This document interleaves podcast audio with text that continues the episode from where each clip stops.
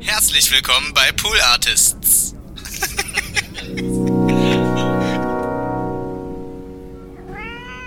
Warum ist denn der Tisch so klein eigentlich? Der war früher größer.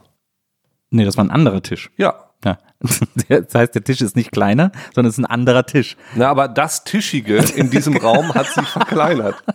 Nee. Das Element des Tisches an dem wurde Standort, reduziert. an dem ein größerer Tisch stand, steht nun ein kleiner Tisch, damit es intimer ist. Aber wenn ich nur von Tisch an sich im platonischen Sinne spreche, gut, okay, damit es intimer ist. Gut, alles klar, ich habe die Antwort. Gut.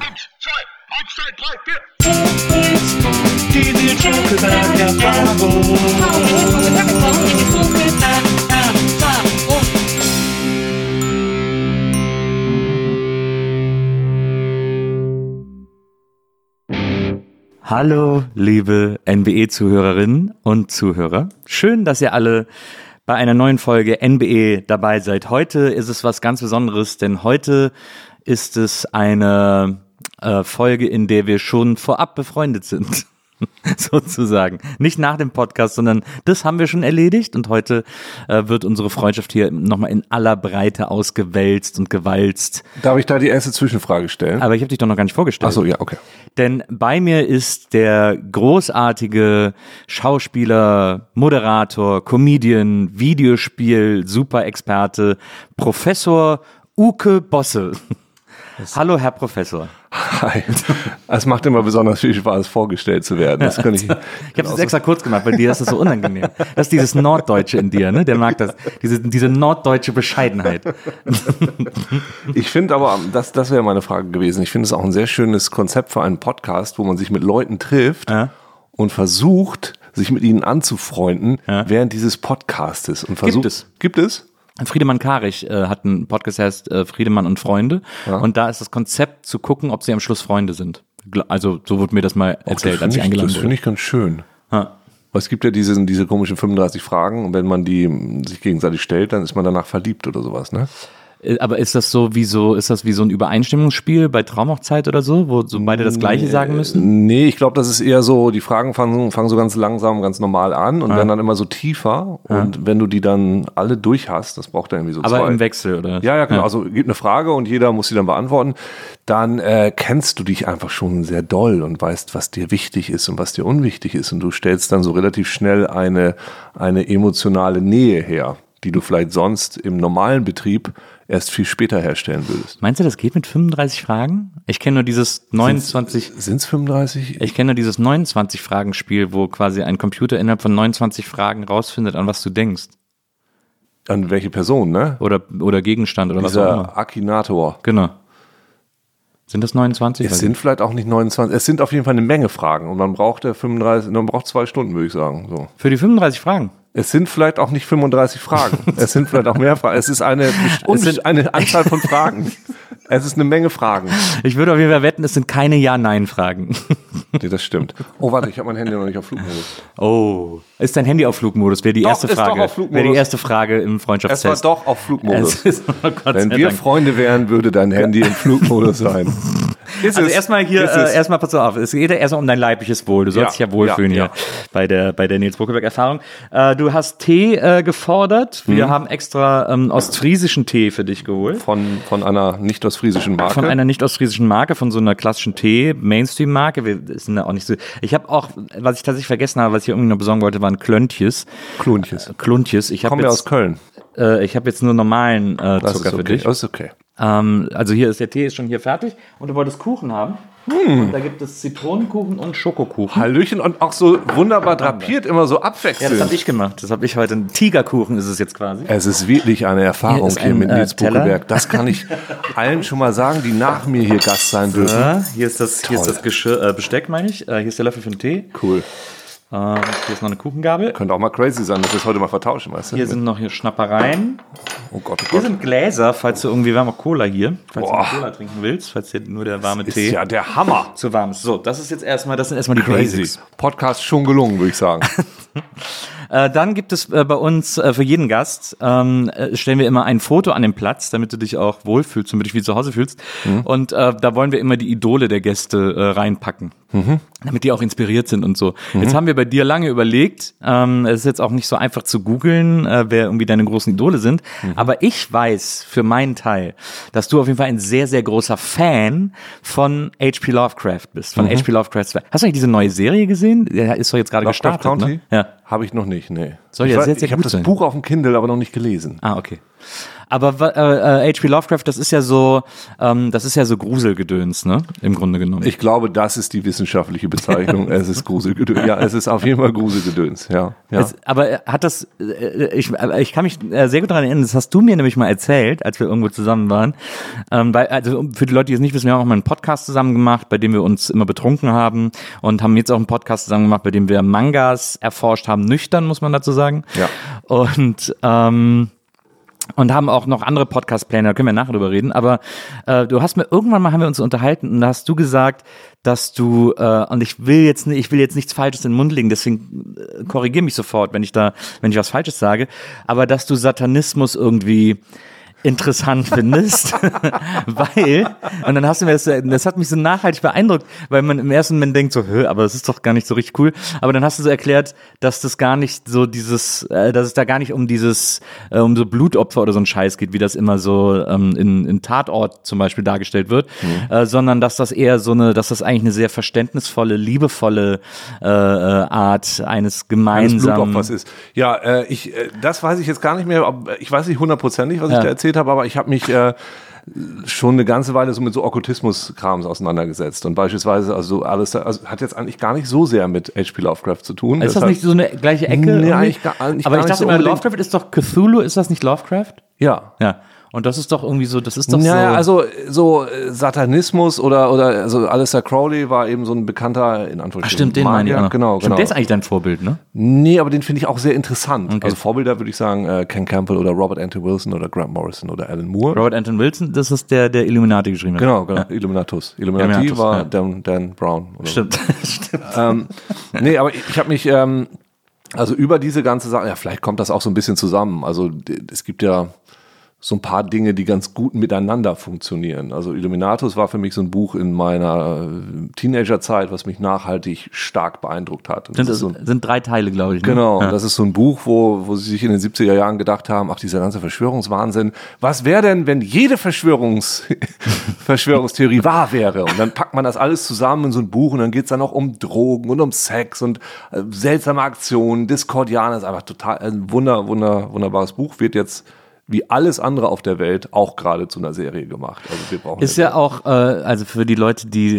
glauben, sie haben das schon mal gehört, das ist ja auch, spielt ja auch eine tragende Rolle in 23.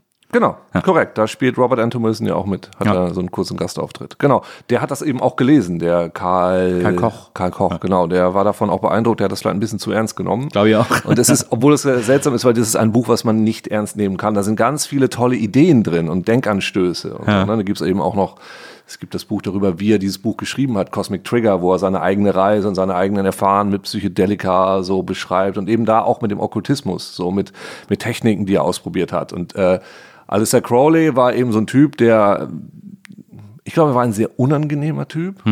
Der hat so Ende des letzten, vorletzten, Anfang des letzten Jahrhunderts gelebt und hat so, naja, er war eben Okkultist, da gab's, es war ja total in in England, ne? Da hast Ja. diesen Golden Dawn, du hast verschiedene magische Orden, wo sich so Leute getroffen haben, Rituale. Äh, Das wäre jetzt auch ein Podcast für sich alleine, was man, ne, was mit diesen Ritualen beabsichtigt wird und was als Magie oder Magic mit CK verstanden wird. Und mich hat das immer sehr fasziniert, so, weil das eben, weil der eben so relativ aufgeklärt darüber ist. Und das ist jetzt nicht so wie das, was so New Age, keine Ahnung, Esoteriker, hallo, da kommt ein Eichhorn, ein, ein Einhorn geflogen. Ein Eichhorn. Ein Eichhorn geflogen. Das magische Eichhorn. So, so, so ist es irgendwie nicht. So, das sind also durchaus intelligente Menschen und er sagt dann solche Sachen wie, ja, ist egal, ob du an Dämonen oder so glaubst oder ob du glaubst, dass das, was hier passiert, nur irgendwie psychologisch ist. Wenn du bestimmte Sachen tust, dann passieren bestimmte Ergebnisse. Das kannst du einordnen, wie du willst. Das fand ich immer ganz faszinierend. Und da gab es so bestimmte Strömungen. Da gab es dann Austin Osman Spare, der so verschiedene magische Techniken entwickelt hat, die ich selber auch mal angewandt habe. Wonach ich mich gerne mal als den größten Magier im deutschen Fernsehen bezeichnet Was habe. sind, denn, was sind denn magische Techniken? Naja, also ähm, ich kam tatsächlich darüber kam ich über einen meiner Lieblingsautoren, Grant Morrison. Ja. Der hat einen wunderbaren Comics The Invisibles geschrieben. Mhm. Der man könnte fast sagen, ist so ein Update von Illuminatus aus Okay. den 90ern. Ja. Und der hat so eine magische Technik, wo du ein Das ist ein bisschen wie, gab doch mal dieses, was so trendy war, Bestellen beim Universum. Kennst du das noch? Ja, so. ist ja so wie bei The Secret, glaube ich. Ne? Ja, Das in, ja, das ist ja Law, of- das ist ja alles auch wieder ein bisschen ja, ja, dubios aber so. das ist, glaube ich, so das Update davon quasi. Ja, oder irgendwie das, das Vereinfachte. Das ist, im Grunde geht es darum, dass du deinen Willen, das, was du willst, unbewusst äh, in einem Symbol festhältst, einem Sigil. So. Also du, du, du nimmst beispielsweise einen Satz wie ich möchte heute Kuchen haben, streichst alle doppelten Buchstaben raus, schreibst alle, streichst alle Vokale raus und machst aus dem Buchstaben dann ein Bild. Du Fügst das so zusammen. Und dieses Bild projizierst du in die Struktur des Universums. Ja. Da, da, das, Ja, ist ja. die, das ist die Technik. Und ich, und ich hatte da, ich hatte davon mitgekriegt, weil äh, bei Illuminatus war das, äh, Quatsch, bei, bei The Invisibles war das so, dass die Verkaufszahlen total in den Keller gingen. Und Graham Morrison, da waren immer so Leserbriefe hinten drin, sagte, Leute, ich weiß nicht mehr, was ich machen soll, deshalb, ähm, ich habe hier ein Sigil gemacht, das soll helfen, dass die Verkäufe wieder hochgehen. Und bitte macht folgendes, am 23. Oktober um 23.23 Uhr ähm, projiziert das bitte, also holt euch alle einen runter und in dem Moment des Orgasmuses, also wenn du so ein No, wenn du nicht denkst, in dem Moment musst du dieses Sigil visualisieren und in die Struktur des Universums Spritzen. schießen. Ja, genau, genau. Und dann wird es wieder funktionieren. Naja, hat funktioniert letztendlich. Der Comic ist richtig wieder abgegangen. So, ne, genau, aber ist ja, ist ja egal. So, und ich habe dann, das habe ich dann auch mal probiert. Äh, also ich habe es mehrfach probiert und ich habe in diesem Fall, ich hatte, ich habe damals, ähm, ich war Redaktionsleiter einer Fernsehsendung namens Game One und habe da, da hatten wir eine Rubrik, die hieß Ausgegraben, wo alle Redakteure hin und wieder mal so Lieblingsspiele von sich vorgestellt haben. Und ich habe Gabriel Knight vorgestellt. Oh, sehr gut. Kennst Welchen? Teil? Das erste mit Tim Curry ist es, ich liebe ihn. Aber The Beast Within ist, äh, das ist der zweite. ja, den fand ich immer super. Der ist In München. Gabriel Knight ist ja so sehr faszinierend, weil der erste Teil äh, ist ein klassisches Adventure, der zweite Teil fanden sie Videosequenzen total toll und beim dritten Teil 3D und das ist ja alles sehr schwierig so. naja, und im ersten Teil Tim Curry eben als, als Schauspieler und es geht um Voodoo in New Orleans, fand ich alles total spannend und ich habe dieses Spiel vorgestellt und ich hatte mir sieben Sigils, oder fünf waren es, gebaut mit Ja. Sachen, wo ich Bock drauf hatte und habe die so kurz in diesen Beitrag reingepackt. Die Ja. waren dann so über mein Bild rübergeblendet. Ja. So ganz kurz immer so. Ja. Was soll ich sagen? Die haben alle funktioniert. so, und es ist ja, weißt du, da, da ist es dann auch. Aber die waren also, ich wünsche mir, dass dieser Beitrag gesendet wird. Oder? ja, die, ich hatte, ich, ich, tatsächlich weiß ich nicht mehr, worum es da ging. Also ist da der Trick, sozusagen die Wünsche so low-key wie möglich zu halten? Naja, Oder es ist schon so, ach, ob das jetzt funktioniert oder nicht, aber es ist da auch wieder die, die Erklärung dahinter, ob du dich damit selber motivierst, das dann auch zu machen. Mhm. Also es ist schon so, dass du sagst, dass, dass man sagt, ja, wenn du sagst, äh, ich möchte eine Million Euro im Lotto gewinnen und dann kaufst du kein Lottoticket, dann wird es eben nicht passieren. Ja, ja. So, sondern also so funktioniert es, funktioniert nicht wie bei Harry Potter, sondern es funktioniert, indem du das dann, was du möchtest, dann selber auch versuchst zu ermöglichen. Ja, ja. Und jetzt, ne, ob das jetzt irgendwelche kleinen Elfen sind, die rumlaufen, oder ob du dich selber einfach unterbewusst dazu motivierst, keine Ahnung. Ja. So. Es macht auf jeden Fall Spaß. So. Und da, so über dieses Ganze, das war jetzt eine riesen Klammer, in dem Zusammenhang fand ich immer auch Alistair Crowley ganz interessant. Und ich bin tatsächlich ja 2001 mal in sein Haus eingebrochen. oh, wirklich? Ja, äh, der, hatte verjährt. der hatte verschiedene Häuser. Ähm, er hatte eins am Loch Ness, da hat dann nachher Jimmy Page drin gewohnt, ist vor kurzem abgebrannt. Und er hatte eine Abtei in Cefalù auf Sizilien. Ah ja. Und da gibt es auch einen Telema-Tempel. Also er hat so eine Religion erfunden. Der hat dann so ganz bekannt gesagt, do what thou wilt shall be the whole of the law. Every man. Also so eine Hedonistenreligion. Ein bisschen ist das so, ja. Ja. Every man, every woman is a star. Und ganz interessant, ähm, ach nein, das, ist eine, das führt auch zu weit, aber Scientology, ja, L. Ron Hubbard war ein Kumpel von Jack oder Jim Parsons, der in der in dem Orden von Alistair Crowley in den USA war, in Pasadena, Ja. und hat ihm scheinbar alles Mögliche geklaut. So, das heißt, es kann gut sein, dass das in Scientology ein bisschen weiterlebt. Aber das weiß Aber ich, ich, aber, nicht ich, aber ich dachte, die Idee von äh, Alistair Crowley wäre gewesen, dass alle so frei wie möglich sind. Na, du hast, ähm, du musst deinen wahren Wilden finden, darum Ja. geht's. So. Also du nicht tu, was du willst, das war's. So, wir gehen alle nackig auf die Straße und weil das wollen wir machen. Es geht darum, dass du dann deinen True Will findest. Und das ist, Aber Satanisten sind doch so oft nackt. na, es macht ja auch Spaß. Oder verwechselst du Satanisten jetzt mit Nudisten und du Ja. wolltest die ganze Zeit mit mir über Nudisten reden. Ich dachte, das wäre ein Satanistenstrand. Und Und also was, was jetzt Satanisten genau machen, das kann ich jetzt, weiß ich jetzt nicht genau, wo sich das jetzt abspaltet. Aber es ist im Grunde nicht das, was, was du jetzt denkst, sondern da gab es letztens einen Artikel, den ich auch noch auf meinem Kindle gespeichert habe, wo die Satanisten sagen, ähm, nee, wir sind jetzt eigentlich die Guten. Die Evangelikalen, die machen so viel Scheiße hier gerade in den USA. Wir sind jetzt die Guten, wir sind jetzt die Bösen. So müsst ihr euch jetzt dran gewöhnen. Fand ich sehr lustig. Ja, das stimmt. Ähm, ich habe auch, ähm, ne, äh, also jetzt fragt man sich natürlich, ähm, wie kommt so ein, äh, wie kommt jemand wie du an all dieses, äh, an all diese Themen, an all dieses Wissen? Wir können dafür ja mal ein bisschen, Ganz kurz, haben wir auch Milch? äh, nee, brauchst du Milch? Ja. Ich gucke mal, ob wir Milch haben. Oder, äh, ah, guck mal, hier ist äh, Hafermilch. Haben Ah, fantastisch. Super, Dankeschön. Danke. So, hat uns Wenzel, hat uns die Hafermilch gebracht, der hier heute mit Lisa äh, die Sendung produziert. Ähm, und zwar äh, fragt man sich jetzt, äh, so ein, so, ein, so, ein, so ein ostfriesischer Junge, der irgendwie äh, mit, mit viel Spaß an Gruselei, wo kommt der her? Deswegen gehen wir mal ein bisschen so deine Herkunft äh, äh, durch. Du bist ja, du bist ja aufgewachsen in, ich muss das ablesen, weil ich mir das auf gar keinen Fall merken kann und dafür muss ich meine Brille aufsetzen, weil ich sonst nicht lesen kann. Ähm, Stiekelkamperfeen. Ja. Und Stiekelkamperfeen ist ja äh, zusammen mit Neue Feen Ja. äh, zusammengelegt worden, Ja. äh, 73, zu Neukamperfeen. Ja. So, also drei Jahre bevor du geboren wurdest, wurden diese beiden Gemeinden, die zu äh, irgendwelchen anderen Gemeinden gehört haben, ein, äh, zusammengepackt und gehören jetzt zu Hesel oder so kann es sein, Gemeinde Hesel, glaube ich. Ja. Ähm, und das ist irgendwie mitten in Ostfriesland, ähm, sind auch total alte Orte beides, habe ich gelesen, irgendwann 1600 das erste Mal äh, erwähnt. Und äh, was habe ich mir hier noch alles aufgeschrieben? Ich fand das so aufregend, äh, was es alles über, also 1700 Seelengemeinde, gibt nur drei Parteien, also ist er bei 1700 Leuten noch nicht, aber sehr links alles, also SPD, Linke und so eine, so eine Wählergemeinschaft gibt's noch. Und ähm, vor, äh, vor Stiekelkamper-Feen ist der Stiekelkamper Wald. Und der äh, Stiekelkamper Wald ist eine der wenigen Waldflächen Ostfrieslands. In Ostfriesland gibt's kaum Wälder und der Stiekelkamper Wald ist einer der wenigen Wälder, die es in, die es in Ostfriesland gibt. Hast du als Kind viel Zeit im Stiekelkamper Wald verbracht? ja, tatsächlich ja. Ja. Hast du da so, hast du da Sachen gebaut? Ja, oder? wir hatten da eine Höhle beispielsweise. Ich bin da letztens noch, ähm, ich bin vor ein paar Wochen, bin ich den Ostfriesland Wanderweg gelaufen und der führt da auch durch. Also Ja. das ist gut, Stiekelkamp ist da drauf. Und ich habe nochmal geguckt, ob ich sie wiederfinde, aber ich habe sie nicht mehr gefunden. Nee, das ist ja das Tolle, wenn du auf dem Land aufwächst, so als Kind, weil dann fährst du eben mal in den Wald, ne, mit deiner Bande. Und dann treibt man sich da rum und guckt, was da so passiert. Und da äh, ist ja auch der Sautiller Kanal, der, glaube ich, in Stiekelkamp-Feen nur äh, Randkanal Genau, wir nennen den Randkanal. Der ist ein bisschen, das ist ein bisschen traurig, weil ich wohne in einer Straße, wo, also ist ja ein Feengebiet. Also da war vorher Moor. Also Feen sind so, was sind Das war vorher Moor. Ja. Ne? Und das wurde abgebaut. Der Torf wurde abgebaut und der wurde dann mit so Feenschiffen, wurde dann rausgefahren. Das heißt, auf ganz vielen Straßen gab es dann, in der Mitte gab es einmal einen fetten Kanal. Ja. Deshalb in meiner Straße die Kanalstraße. auch. Aber dann wurde der Randkanal gebaut und dann hat man irgendwie allen erzählt, äh, ja, ihr müsst den Kanal eh bald zumachen. Oh hoppala, wir haben hier gerade sehr viel Schlick übrig. Wollt ihr den nicht haben? Und dann wurde unser Kanal eben auch zugeschüttet. Und der ist jetzt in der Mitte einfach nur so ein kleines Rinnsal, leider Gottes. Ist jetzt nicht mehr so schön wie früher.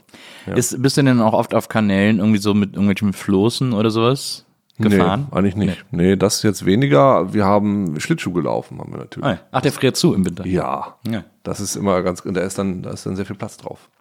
Da ist auch so eine Schleuse, glaube ich, ne, habe ich irgendwie gelesen, äh, an diesem, an diesem Kanal. Bestimmt. Und dann, äh, also da bist du quasi aufgewachsen, du bist ja auch äh, Lehrerkind. Ja. Deine Eltern sind beide Lehrer. Ist, warst du auch in der Schule, wo die unterrichtet haben? Also warst du Ja. auch in deren Klassen? Dann macht man sich super beliebt, ne? Da wurde schon so ein bisschen darauf geachtet, dass ich nicht bei meinen Eltern unbedingt habe, aber es ließ sich nicht ganz vermeiden, weil es ist natürlich eine ganz kleine Schule und ich glaube, ich hatte bei meiner Mutter Religion und bei meinem Vater hatte ich Sport. Das war jetzt nicht ideal. Oh, deine Mutter mal. ist studierte Theologin. Nee. Also, aber kann man Religion äh, unterrichten, ohne Theologin zu sein? Ist ja da oben ist ja eher Das alles sind, jetzt, das protestantisch, sind jetzt ne? Also wird, Fragen, ist die du mir ja, stellst. Ja, das weiß ich tatsächlich nicht. Ich glaube, ich glaube, sie hat, glaube ich, einfach alles unterrichtet. ja. So habe ich das irgendwie so. im Kopf. Ja. So, aber was sie jetzt genau studiert hat, ich glaube, dass sie Theologie Reden wir jetzt von der Grundschule oder von Ja, der? Grundschule. Ja, achso. Ja, Ja, okay. genau. Bei der Grundschule macht, glaube ich, wirklich jeder alles. Ja, Ja. glaube ich, sowas habe ich dann. Ja. Ist, aber da ist natürlich, ist natürlich alles evangelisch da oben, ne? Also wird es ja, Ja. wahrscheinlich kaum Katholiken geben. Genau. Gibt's ein paar, aber weniger. Ja, die werden auch einmal im Jahr verprügelt im Dorf. Ja, man lacht ein bisschen über sie und, und denkt sich so, ja, naja, gut. Wenn, wenn du das unbedingt möchtest, ist es schon okay, aber ja. Okay, und dann bist du, äh, dann bist du zur äh, weiterführenden Schule ans Gymnasium nach Leer gekommen. Ans Ubo Emmius Gymnasium. Ja. Erstmal geiler Name, Ubo Emmius. Das war so ein, ich habe über den mal gelesen, äh, das berühmteste Werk von Ubo Emmius sind die 60 Bücher der friesischen Geschichte. Ja, ja. Hat der damals geschrieben, war ein Riesenhit, hat auch als erster Ostfriesland so kartografiert und so. Und war aber gleichzeitig auch super unbeliebt, weil der so ein, äh, der war so ein Rebell. Ja, es waren einfach auch 60 Stück, ne? Wer soll die alle lesen? ja, ja, eben. Ja. So, äh, mehr als Ostfriesland um die Straßen hatte zu der Ja, Zeit. ist super anstrengend. Ja, oder Einwohner. Und der hat, äh, der hat aber auch, der war so, ein, der hat so gegen die Kirche rebelliert. Der war so, der war so ein Badass. Naja, das ist ja generell so, dass das friesische Wesen ist ja häufig so ein bisschen, ich weiß nicht, ich habe immer das Gefühl, es ist ein bisschen wie bei den Schotten. Wir äh, haben uns immer sehr viel untereinander gestritten, einfach permanent, Ja. also so dauernd. Und wenn der eine ein bisschen zu viel hatte, wurden die anderen sauer und haben dann irgendwie queruliert. Es ist also wie ich, äh, ne, wir hatten ja Häuptlinge, wir hatten ja keine Könige dann irgendwann mehr, irgendwie König Radbot war der letzte, irgendwie weiß der Geier, und dann waren es nur so Häuptlinge und wir hatten ja auch nie Sklaven in Ostfriesland und ein paar Leute haben uns dann hin und wieder mal erobert und haben da sehr wenig Freude mit gehabt. Also wir hatten mal Napoleon und so, da wurde sich richtig gegen aufgelehnt und also wie Asterix und Obelix. Und bei uns gab's ja nix. Also Aber traut mir den Ostfriesen gar nicht so zu. Das ist ja eher so ein, so ein, so ein, so ein störrisches, Ja, ruhiges naja, Gemüt. Ich, ich sage, störrisch ist da in diesem Fall, es ist so, also es gibt, es gibt Timmel, ist auch so ein Nachbarort von uns und irgendwann war das dann so, dass das Napoleon wollte dann scheinbar noch England erobern und dachte sich, wer sind gute Seefahrer? Ach, die ist aus Friesen, okay. Wollte die einziehen lassen. Und dann gibt's in diesem so einem alten Kirchenbuch gibt's dann, gibt's dann die Aufzeichnung dieser Versammlung. Da wurden die richtig sauer und der französische Abgesandte erhielt im Tumult einen Schlag mit dem Knüppel auf den Kopf und musste sich durch den Graben retten. So, und die Jungs, die sie einziehen wollten, die sind dann geflohen, haben sich im Moor versteckt. Hat nicht lange gehalten, die haben sie natürlich dann irgendwann alle aufgeknüpft. Ähm, wer aus Timmel kam in der Schule, da war ja der, da war die Verarschung ja relativ. Natürlich. Aber ich glaube, wir hatten gar keine. Ich weiß es gar nicht, ob ich jetzt. Doch, Timmel hatten wir welche. Also, es gibt ja drei, drei Städte in Ostfriesland, die ein bisschen größer sind, so Emden, Aurich und äh, Leer. Ja. Ich weiß gar nicht, ob das Einzugsgebiet von Timmel, ob das dann noch bei uns war oder nach Leer, das weiß ich gar nicht. Übrigens ist äh, das äh, Ubo äh, Emmius Gymnasium äh, die drittälteste Schule in Ostfriesland Aha. und eine der ältesten Schulen Deutschlands. Das nur mal. Wie, Äh, welche sind denn noch älter in Ostfriesland? äh, habe ich, hab ich mir jetzt nicht aufgeschrieben. Ich habe mir nur gemerkt, dass das die drittälteste ist. Es gibt zwei ältere. Das macht sie zum drittältesten. Interessant. Okay, ja. Ähm, aber Also ich erfahre hier heute Dinge, also ich weiß das alles gar nicht. Aber Das das ist super faszinierend. Das Tolle ist, Ubo Emmius hat selbst an der Schule gelehrt. Ähm, äh, damals äh, Latein, irgendwie war das eine Lateinschule. Es war auch, äh, glaube ich, bis in die 70er rein noch eine reine Jungenschule. Genau. Und dann äh, wurde es erst zur äh, Ubo Emmius Schule und äh, zur gemischten Schule. Ähm, was ich interessant finde, ist, ich meine, du wirst es wahrscheinlich auch wissen, aber es gibt außer dir noch zwei sehr prominente äh, Mitschüler und da würde ich gerne wissen, ob du irgendeinen von beiden mal in der Schulzeit erlebt hast. Nee, also äh, H.P. Baxter Genau. ist, ähm, also ich weiß, dass wir dieselben Lehrer hatten, Ja. Herrn Paul, aber ich glaube, also entweder, ich, ich glaube, er ist vor mir schon wieder weg gewesen. Aber es, also, es hätte ja zeitlich fast hinhauen können, dass er so Oberstufe war, als du gerade ja, hingekommen aber bist. ich glaube, so. er hat es gar nicht unbedingt bis in die Oberstufe Ah, geschafft. ja. Kann das sein? Also ich, äh, ich glaube, der ist nach der zehnten wieder runter, irgendwie Ja. sowas, ähm, meine ich. wahrscheinlich woanders Abi gemacht, ja, war Ja. ja. nicht mehr so nicht mehr so interessant. Und äh, Enno Bunger ja auch, ist auch in die Ja, Schule gegangen. der, äh, Das ist doch ungefähr dein Jahrgang, oder? ich weiß ich gar nicht. Also ich, ist der, war der auf dem Obo? ja. Aber wahrscheinlich ist dann wahrscheinlich doch ein paar Jährchen jünger. Mit Ja. Jüngeren hat man ja nichts zu tun in der Regel. Nee, das ist richtig. Also nee, den äh, habe ich damals auch nicht auf dem Schirm gehabt. Nee. Aber äh, warum heißt sie dann nicht H.P. Baxter Schule? Ich glaube, da wird gerade viel drüber diskutiert. Also ich habe ja auch überlegt, ob man nicht ein Denkmal von H.P. Baxter bei uns aufstellen sollte. Ja, Weil, ich meine, er ist nun mal der berühmteste Sohn der, der Stadt. absolut. So, und äh, kann man eigentlich ruhig mal durchziehen. Finde ich auch. Sollten wir mal äh, an einer Initiative arbeiten. Gehst du eigentlich manchmal, äh, gehst du eigentlich manchmal noch in äh, Neukamperfehn aufs äh, Pixen Festival? Das war, glaube ich, gerade letzte Woche. Ja. Äh, ähm, Samstag war, glaube ich, ein Stream. Ah ja. Ich war da tatsächlich erst einmal. Das ist ja bei, mir die Straße runter. Das gab's, glaube ich, dieses Jahr. Ist Naja, das über jetzt, zehn Jahre? äh, der Ort ist, glaube ich, so groß, da ist das für jeden die Ja, Straße ist, runter. ist, Ne? ist, ist, ist, ist, ist richtig. Ja, ja. ähm, ich, ich, ich war da, glaube ich, einmal, aber ich bin da einfach immer nie, wenn das dann stattfindet. Also das ist so ein, so ein kleines Festival tatsächlich Genau. in diesem kleinen Ort Ja, ja. auf dem Fußballplatz Genau. äh, und da ist Ja. dann so für alle für alle ein bisschen Party angesagt. genau, wie viele Leute sind das? 6000, die da kommen? Nicht. ist krass, also dreimal so viel wie in einem Ort wohnen. ja, genau. Äh, so, also man kann sich jetzt in etwa vorstellen, in was für einer äh, wirklich behüteten Gegend du aufgewachsen Mhm. bist. Das ist ja äh, wahrscheinlich sehr, sehr, sehr entspannt im Grunde genommen. Also ich würde es jedem empfehlen, wenn er Kind ist, auf dem Dorf groß zu werden. Ja. Muss ich echt sagen. Also irgendwann ist dann auch mal, reicht's auch und dann kannst du raus. stimmt. Aber so auf dem Dorf und wie gesagt, rausgehen, mit dem Fahrrad zu seinen Kumpels fahren und zum Abendessen wieder zu Hause sein Ja. und so. Also be- besser wird das nicht. So. Und war da so dieses, da hat er, da hat das ja wahrscheinlich schon angefangen mit dem Interesse für, keine Ahnung, Stephen King, Clive Barker, äh, Ja, also, Cthulhu, was auch immer. Ich, ich weiß nicht, wie, wenn du dann ein bisschen älter wirst, also ich habe immer viel gelesen. Ich habe Ja. gerne Comics gelesen, ich habe gerne Bücher generell gelesen.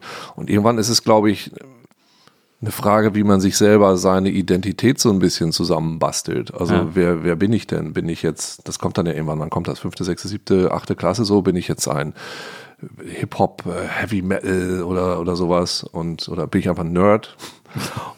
Und wie, wer, wo grenze ich mich, wodurch grenze ich mich von den anderen Leuten ab und was sind meine Vorlieben? Bin ich Sportler oder sowas? Und bei mir war das immer so dieses, diese Faszination für so ein bisschen fantastische Sachen, für Science Fiction, wie gesagt, für Comics und so weiter, ging immer schon eher in die Richtung als jetzt Sport oder Fußball oder sowas. Und da ging das bestimmt irgendwann los. Hattest du auch so, hattest du einen Computer? Ja, natürlich. Ein C64? Ich Oder? hatte, mein erster Computer war ein 128er D. Ah ja. Genau, das fand Das war auch Commodore, ne? Ja, ist ein Commodore. Das ist Das das, quasi das Doppelte vom 64er. Man Das- konnte aber immer eingeben Go 64 und dann hat er sich in einen C64 verwandelt. Der war quasi zwischen C64 und Amiga, war dann dieser Genau. Versuch, nochmal so ein doppelt so. Ja, ja. Aber da gab es kaum, also kaum Software für und so. Hatte ja auch keiner. Nee, da gab also jedes Mal, also jeder hatte einen C64 oder dann einen Genau. Amiga und du hattest dann diesen 128er, weil deine Eltern haben es ja gekauft und dachten, sie tun sie was Gutes, was ja, auch völlig okay war. Der ja. hat auch das Diskettenlaufwerk gleich eingebaut. Das war aber echt so groß wie so ein Videorekorder, der 128er D. Und das war schon okay und cool, aber auf dem 128er in dem Modus hast du eigentlich nichts gemacht. Obwohl natürlich, ich meine, hattest du 128 Kilobyte. Das war, ne? war wahrscheinlich auch Basic als Programmiersprache. Ja, ja. Hast du da auch eigene Programme Habe geschrieben? ich tatsächlich. was, was waren das für Ich Programme? habe ähm, ich hab das ja mal so einen Kurs gemacht im Nachbardorf. Ach, wirklich? Ja, wo ich Basic lernen wollte, aber ich habe immer sehr viele Sachen sehr halbarschig gemacht und habe sie mal angefangen und dann nie zu Ende gebracht. Daher, ja, was, ich habe so Adventures, wo du dann deinen Namen eingeben konntest und dann hat, kam das irgendwo dann später in der Geschichte vor, weil es Ja. als Variable irgendwo abgespeichert war oder Ja. irgendwie sowas. Man hat ja auch früher immer, wenn im Kaufhaus C64er rumstanden, hat Ja. man ja immer diesen Endlosloop. Ja, äh, 10 eingegeben. äh, Print, äh, Then go to Nils 10 ist und so. toll, Ja, genau. äh, Semikolon, dann ging das nämlich so über das Bild rüber und sonst ging es nur nach unten. Ja, ja, genau. Oder Penis. Und dann einfach schnell weg. Ja, genau. Ich habe damals auch, ich habe auf meinem C64 auch äh, Programme geschrieben, auch so Adventures, so Text-Adventures. Ähm, weil ich habe mir das dann, ich habe mir so ein bisschen Basic beigebracht durch so Hefte wie so Input 64 oder so, gab es immer so, wo man immer so Code abgeschrieben hat, Mhm. Ja, ja, um, ja. um so Programme zu starten. Und äh, deswegen konnte ich das so ein bisschen und da habe ich ein eigenes Text-Adventure gemacht, wo es darum ging, eine äh, ne, ne, ne tolle Frau rumzukriegen. Und nur ich wusste, wie es geht. Jeder andere hat gefailt und nur ich wusste genau, was man der sagen muss, damit man gewinnt. Da habe ich mich ziemlich gut Das gefühlt. gefällt mir ziemlich gut.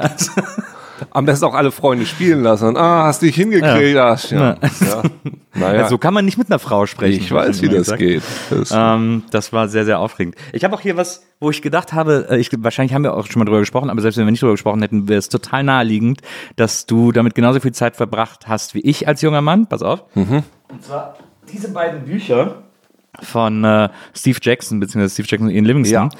Das Höllenhaus und der Hexenmeister vom Flammenden Berg. Ja. Das äh, sind ja so Abenteuerspielebücher äh, gewesen. Das Höllenhaus war, sah damals auch geiler aus. Ich habe das hier nur noch in so einer abgegrabbelten Taschenbuch-Edition. Das war eigentlich genauso eine Edition wie der Hexenmeister mit so einem roten Rand. das hatte sieht das damals. sehr schön aus. Ich habe ja tatsächlich Jahre später, äh, ums Millennium rum, habe ich für, für Eidos gearbeitet. Diese Firma, wo auch Lara Croft herkommt. Ja. Und ich vergesse immer von, wer dazu gehört. Steve Jackson oder Ian Livingston. Einer ist da mit drin. Bei Eidos. Ja. Ah, ja. Ich weiß immer, ich vergesse immer welcher von beiden. Ja. Und auf einer Party war er auf jeden Fall auch mal dabei. Das war ganz toll. Was? hast du mit ihm gesprochen? Nein. Hab ich da nicht getraut. Aber er, er sah eben aus wie der, wie der schmierige alte Onkel auf der Weihnachtsparty. Ja. Also so sah er schon auch Die haben ja, aus. es gab ja viele damals. Es gab ja so eine richtige Reihe von diesen Abenteuerspielebüchern. Äh, Es gab ja auch Einsamer Wolf, hieß es, glaube ich, auch so eine Reihe Hm? äh, äh, Abenteuerspielebücher. Das waren ja unsere Adventures, unsere Text-Adventures. Genau, es funktioniert ja auch. Also ist ja äh, super schlau, das so zu programmieren, äh, zu programmieren, auf Zu Papier, auf Papier zu programmieren. Nee, das, das, hat, das hat schon Spaß gemacht. Aber auch da hat man schon gemerkt, da gibt es bessere und schlechtere. Es gibt ja so ganz unfaire. Du läufst da um die Ecke und dann bist du sofort tot und so und dann ein bisschen cleverere. Bei das schwarze Auge haben sie es dann ja auch gemacht. Das waren dann die Solo-Abenteuer, wo du dann auch wie ich die Kämpfe auswürfeln solltest und auch Das sollte wie ich man hier ja sollte. eigentlich auch. Ja. Aber hast du das jemals gemacht? Nein. Niemand hat das mit einem Würfel Nein, gespielt. oder? was soll denn das? Ich glaube, es war, war es nicht sogar hier. Ja, genau. Hier hatten, hier hatten sie sogar unten extra auf die Ecke Würfel, wenn du keinen Würfel hast, Würfelzahlen, dann sagst du einfach Stopp. geil. Und dann kannst du es quasi mit dem Buch, äh, mit der Buchecke Ja, würfeln. das finde ich, das ist ja auch nicht die Erfahrung, weil letztendlich du liest es ja auch noch und dann, weiß du betrügst dich ja schon selber und denkst Ja, ja. irgendwie, nee, ich will auch, dass es cool weitergeht. ich glaube, es hat niemand gewürfelt. Ich kann mir nicht vorstellen, dass irgendwer da gewürfelt Das hat. glaube ich auch nicht. Und dann, Und dann- oh, gehst nach Hause, hast dann zu, oh, ich bin leider gestorben. Wobei bist du schon mehr bei dem Buch lesen. Wie ätzend ist das denn? Du hast gegen das Buch verloren. So und keinen interessiert und keiner weiß es. Du stellst es, das war kein so gutes Buch, weil jetzt ist mein Charakter tot. Nein. Nee, ich, ich glaube nicht. Ich habe da auch immer, äh, was für mich auch ganz typisch war, wenn man so ein, so ein Abenteuerspielebuch äh, gelesen hat, war, zu, äh, dann steckt man eine Seite auf und dann steht da, okay, wenn du nach links gehen willst, äh, liest bei 103 weiter, wenn du nach rechts gehen willst, liest bei 256 weiter, wenn du den Stein aufheben willst, liest bei 309 weiter. Und dann immer den Finger in der Seite gehalten Mhm. Ja. und dann geguckt, was passiert, weil Ja, man immer mal wieder ist. sterben konnte. Ja. Und so, äh, um auf Nummer sicher zu gehen. Wie heißt er? Chuck Palahniuk Ja. hat so ein, ich glaube, sein erstes Buch hat er nochmal neu wieder rausgebracht. Ja. War er Invisible Monsters. Weil einer seiner Kumpels gesagt hat, ja, eigentlich ist ja doof, wenn du ein Krimi liest, weil du anhand der Dicke des Buches immer schon weißt, Wann du. ja, wer der Mörder wird. sein muss und so, weil ist ja, Ja. bald zu Ende. Ja. Und dann hat er ein Buch geschrieben, was eben so funktioniert, weil dass du dann immer so wieder zurückblättern musst. Also jetzt nicht, du kannst es dir nicht aussuchen, sondern du blätterst einmal immer sonst wohin, sodass du einfach nie weißt, wann es vorbei ist. das finde ich richtig geil. Sehr gut. So. Ja, ja. Und das hat so ein bisschen was davon.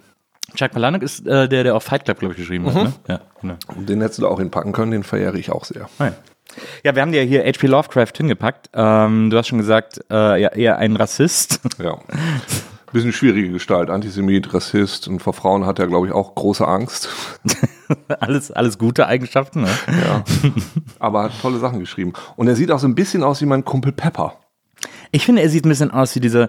Kannst du dich erinnern an diesen. Von der äh, Muppet Show? Nee, an vor paar Jahren diesen ätzenden Scheißer, dieser Junge, äh, der vom Washington Monument äh, mit so einer Trump-Mütze stand, als ihm so ein amerikanischer Ureinwohner da mit so, auf so einer Ja, Trommel ja, ja. dieser Junge so Der ihm sieht stand so und so angegrinst hat. Der hat voll so ein Gesicht wie der, dieses, dieses hohe Kinn irgendwie.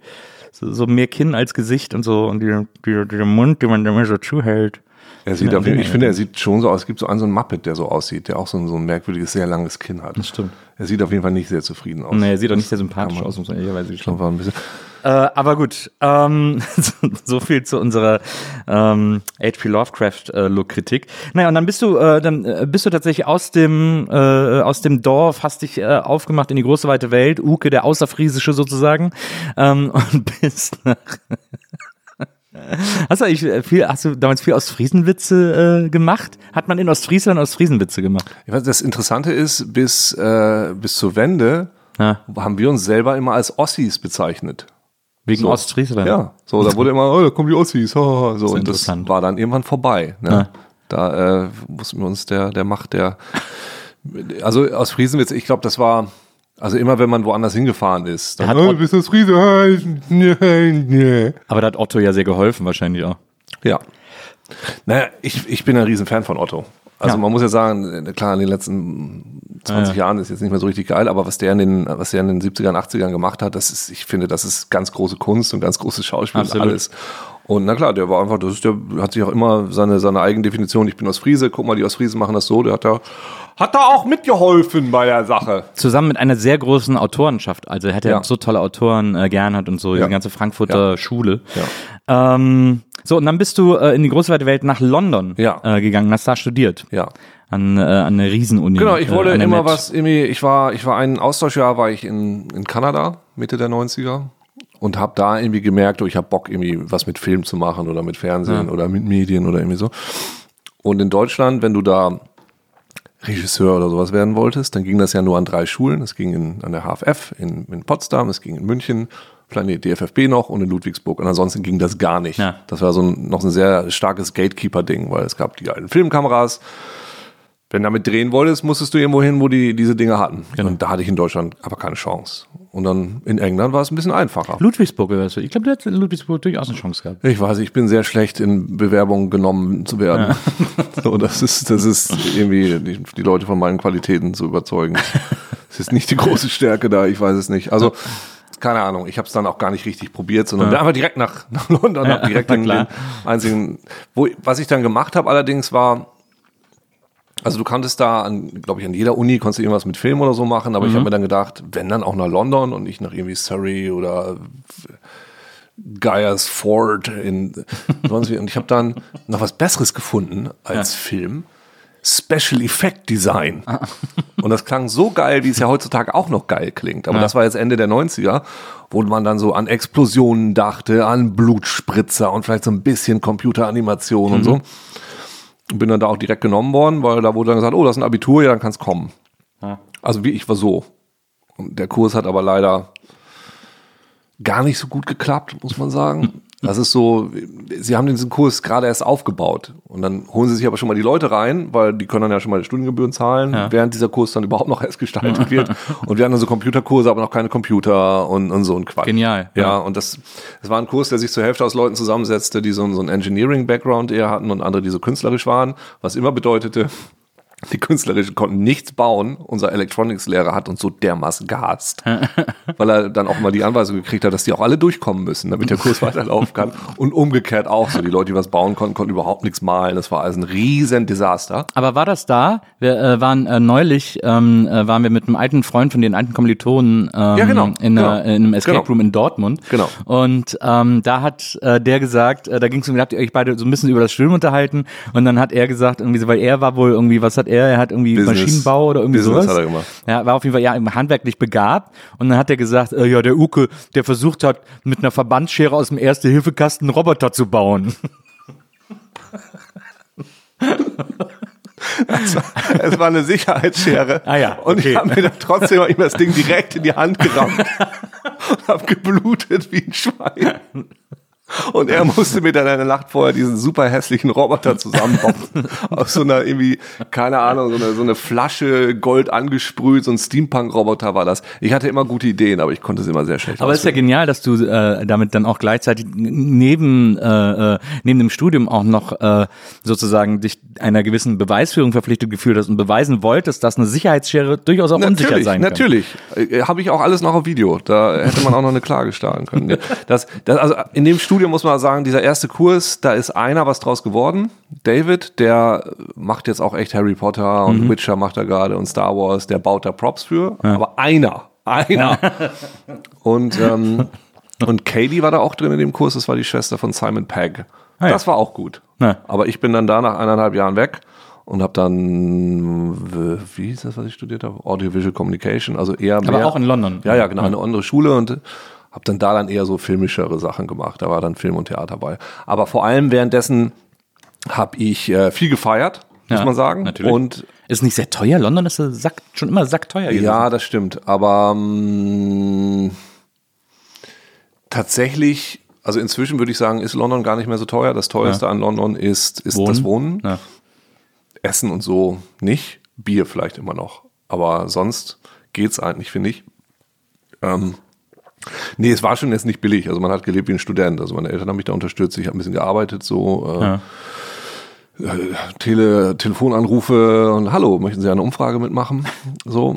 Ähm, aber ich habe dann vor allem nebenbei dann angefangen, Schauspiel zu machen. Also wir haben viel gefeiert und da gab es die beste Party überhaupt. Das war der Warp. Das war so ein, eine 24-stündige, ein 24-stündiges Theaterstück. Ja neben einem Rave. Da war dann so ein Rave okay. unter London wow. Bridge, aber alles so, so hippie-mäßig. Und alle, und die Leute, die sich dann verirrt haben, wussten nicht mehr, sind sie jetzt auf der Party genau, oder im genau, Theater? Genau. Das, also das war so, es gab so eine, so eine, so eine, Psytrance, Hippie, Post-Hippie, mhm. Zippy, keine Ahnung, wie man das nennt. Also so eher so diese, so Fusion-Gänger oder ja. sowas in der Richtung, die dann da getanzt haben. Da war der Chill-Out und dann war da ein Riesenraum mit, mit, mit dem Theaterding. Ja. Und das lief einfach 24 Stunden lang. Und das ja. fand ich wahnsinnig geil.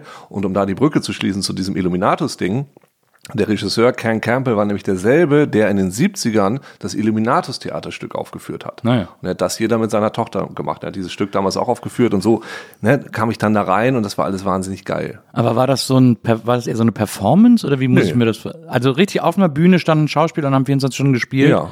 Und die Leute, die konnten von der Party da rein? Ja, also es ist es ist so, das, das Theaterstück heißt The Warp, das ist von Neil Oram. Mhm. Und Ken hat das immer so beschrieben, als der, dass das ist in England gab es keine, gab es keinen so einen, so einen, hier, wie heißt er, Alan, Es gab keine Leute, die ihre Hippie-Erfahrung aufgeschrieben haben, so, so so. Ken Casey Ja, oder, oder ja. die Beatniks oder sowas. Ja. Die gab es irgendwie nicht. Das ist das so eine Lücke. Und dann gab es eben diesen Neil Oram, der so eine ganz interessante Persönlichkeit war, der dann sein Leben aufgeschrieben hat von den 50ern bis zu den 70ern. Das war Mhm. so ein Leben in Counterculture, angefangen mit so Jazz und dann hat er alle möglichen Leute getroffen, Krishnamurti und Mhm. diese ganzen Hippie-Leute und hat also quasi sein ganzes Leben autobiografisch ausgeschrieben. Auch seine, seine vorherigen Leben. und äh, irgendwelche Alien und Krams und so. Also ein ziemlich durchgeknalltes Stück, aber ein sehr einfaches in der Struktur. Weil eigentlich sind es zehn Stücke hintereinander weg. Und da ist eben dieser Phil Masters, so heißt der Charakter.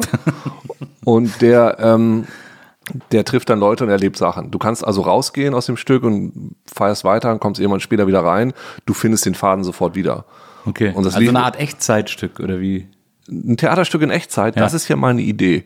Was, was meinst du damit? Das verstehe Nee, ich also das wäre quasi 24 Stunden im Leben dieses, dieses Dudes. Nein, nein, nein, das ist schon, fängt 1950 an und hört irgendwie so, ja. 1978 auf. Okay. Aber das findest du irgendwie wieder. So, Ja. das, das wird dann häufig auch gesagt und so. Und der Hauptdarsteller, äh, Nick Markey ist der Schauspieler, Philip Masters hat er gespielt, der war tatsächlich 24 Stunden auch auf der Bühne. Krass. Und es war immer so, wenn ein Stück zu Ende war nach anderthalb Stunden, dann wurde die Bühne umgebaut, dann kamen Okay. neue Sets. Ja. das war aber so ein, so ein, es war ein, ein ganzer Raum mit fünf verschiedenen Bühnen. Da war eine da, eine da, eine da, und da. Und die anderen Schauspieler haben dann alle anderen Charaktere gespielt. Ich weiß nicht mehr, ob das 100 Charaktere waren oder 150. Es waren so 30, 40 Schauspieler. Und man hat dann ganz viele verschiedene Rollen gehabt. Und das haben damit viel gefeiert. Und ich habe dann gleichzeitig Theaterregie an einer anderen Hochschule noch gelernt. Und da sollten wir so ein Stück suchen. Und dann fand ich das Stück so geil. Und dann bin ich in so einem Buchladen und habe gefragt, haben Sie, also ein Theaterbuchladen, haben Sie vielleicht den Warp? Sagt er, nee, habe ich nicht, aber ich kann dir mal die Nummer von Ken Campbell geben. Und dann habe ich Ken Campbell angerufen, habe gefragt, ob ich das Stück haben kann. Und er hat dann gesagt, du bist doch Deutscher oder nicht? Ja, dann kannst du ja auch den Deutschen bei uns spielen.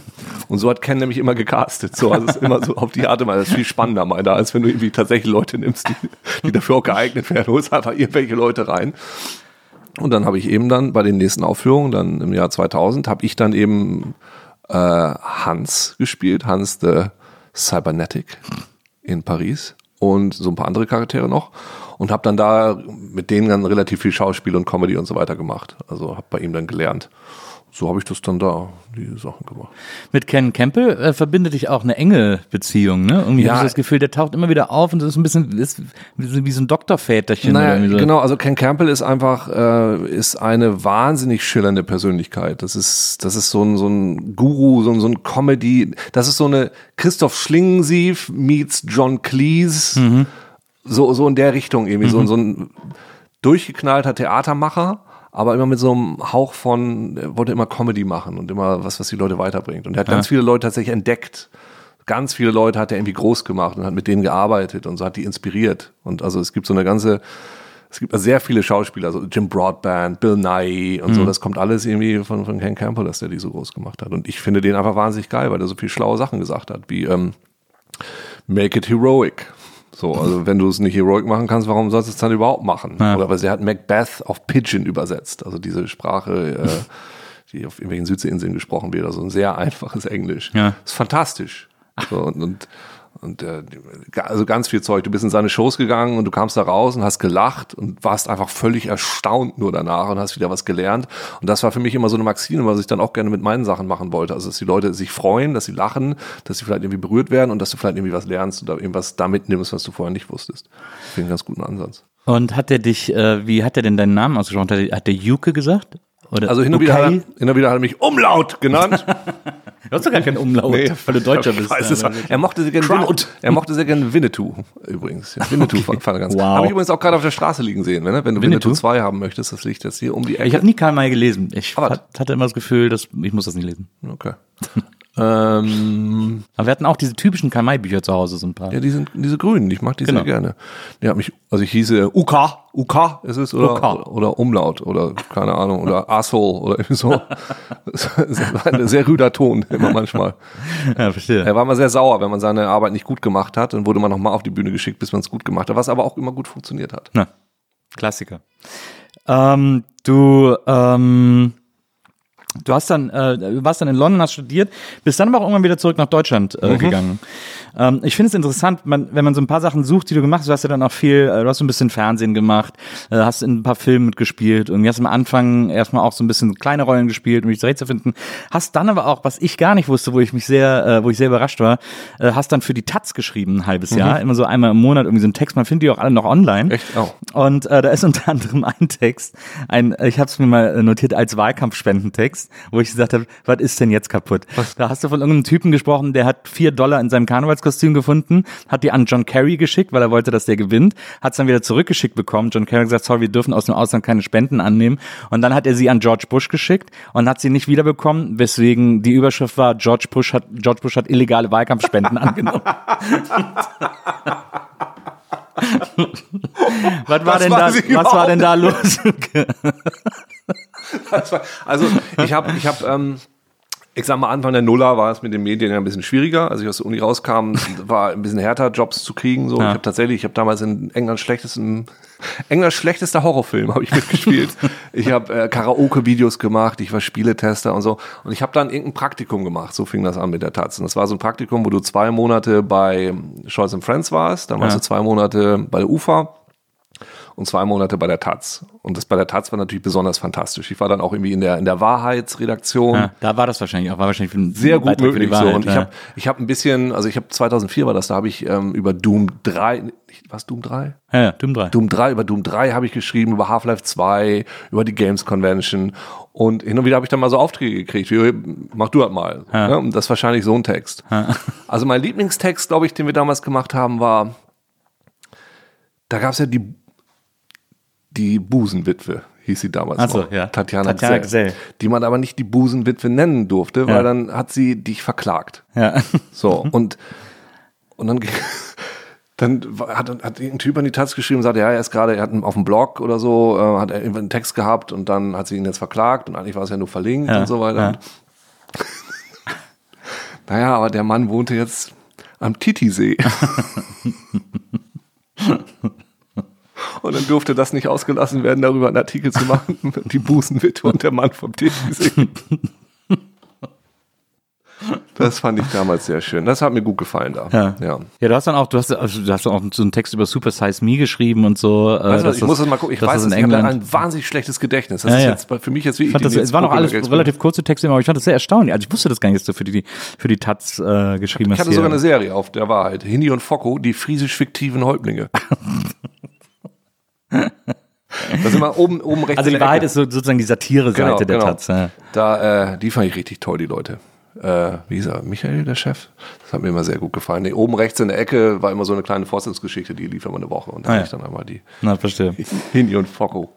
Ähm, und dann hast du, äh, ja, dann, dann bist du quasi so ins Fernsehen gerutscht. Ich habe auch mal gelesen, du warst, äh, und das steht, glaube ich, sogar in deinem Wikipedia-Eintrag, äh, du warst Formatentwickler. Mhm. Das hört sich erstmal sehr, sehr gut an und sehr kompliziert an. Aber beenden wir den Satz doch, wie er angefangen ja, man, man kann äh, bei ProSieben Sat 1 Bereich Diversifikation. Das hat man immer gesagt, wenn man keinen Ärger wollte. Ja, wenn man auf Partys cool wegkommen wollte. Schon klar. Aber du warst Formatentwickler bei Neuen Live. Ja. Also ich sage ja, es war eine schwierige Zeit. Also ich fand wirklich die, die äh, erste Hälfte der Nuller waren so jobtechnisch. Ich habe einfach wahnsinnig viel Krams gemacht. So hier und da und hier Freelance und da.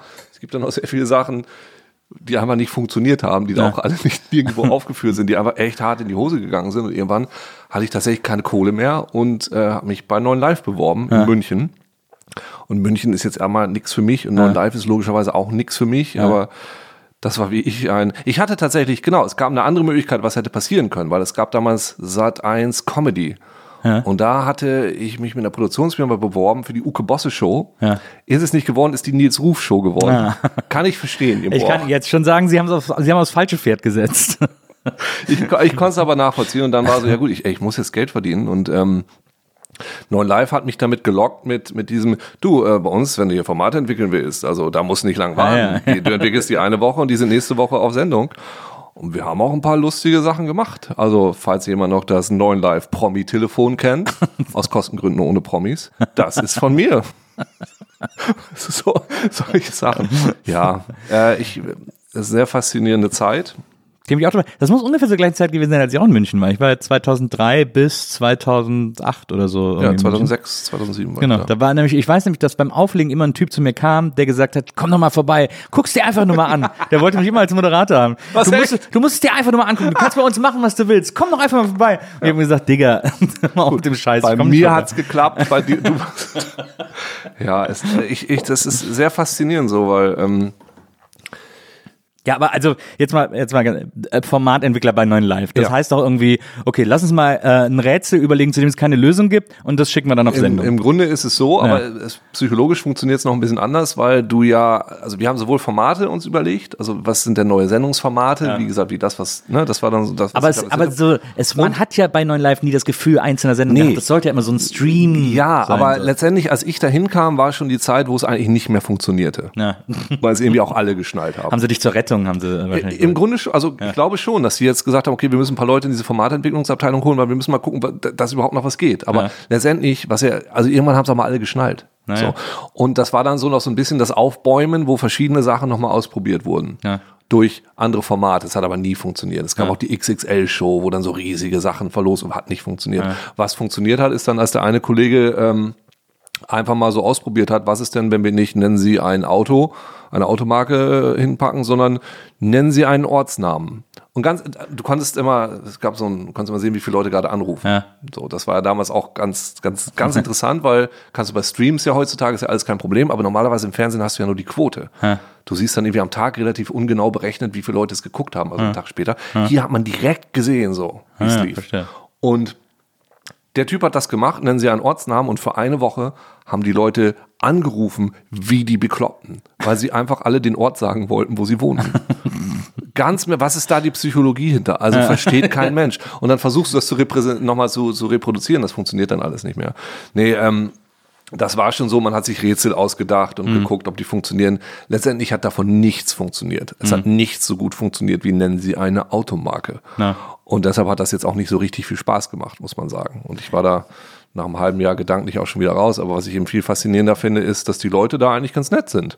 So. Und, nee, nee, nee, aber das Interessante ist, wie du dich von dem distanzierst, was du da eigentlich machst. Naja. So, eigentlich verarschst du da gerade Omas und das ist eigentlich echt ekelig, aber du fühlst dich eigentlich ganz okay und irgendwie ist, wir machen eine gute Sendung. Wir verarschen die Leute ja nicht, nicht wie die von DSF, die verarschen die Leute Naja. nämlich richtig. Naja. Und denkst, du, nein, ich, eigentlich ist das alles Ja, nicht das cool, ist so was wir ein, hier so ein machen. Springerdenken. Ja, sozusagen. ist es vielleicht. Das ist so eine seltsame, so eine Dissoziation im Kopf, die da funktioniert, die echt komisch ist. Naja. Die aber auch gefährlich ist, weil du dir vorstellen kannst, so können auch noch ganz andere Sachen passieren. Ich kann mich erinnern, dass Neuen Live, in, ich glaube, es war tatsächlich auch im Zuge dieser Offensive zu versuchen, ein besonderer Sender zu sein, haben sie einmal die große Tanznacht gemacht, äh, moderiert von Hugo Egon Balder. Und da haben sie so einen ganzen Abend irgendwie so einen Tanzkurs gemacht oder so und haben das live übertragen. Und es war, und also ich meine, Hugo Egon Balder, wir reden hier von dem Mann, der Tutti Frutti moderiert hat, aber der hat da wirklich gestanden und es da wirklich, du hast ihm wirklich angemerkt, dass er gedacht hat, okay, das ist, ich habe jetzt Peak Sinnlosigkeit erreicht. Genau, ja. Hier passiert echt gar nichts mehr. Ja, ach, ja. Also letztendlich, ich bin da jetzt, ich, ich sage ja immer ganz so philosophisch, man kann alles mal machen, solange man weiß, wann man wieder aufhört. Ja. Da kann man auch mal, also du, dir hat München ja gefallen, mir hat München einfach, hat nicht für mich Mir hat funktioniert. irgendwann auch nicht mehr gefallen. Aber Nee, für mich gefallen. so, ich habe eigentlich ganz gut gelebt und gut gegessen und aber man kann alles mal ausprobieren, dann ist es eine okay Erfahrung, dann nimmt man das für sich mit, was man da mitnehmen kann. Man muss einfach nur wissen, wann stoppt man es wieder. Und ich war ja nach einem Jahr wieder raus. Ja.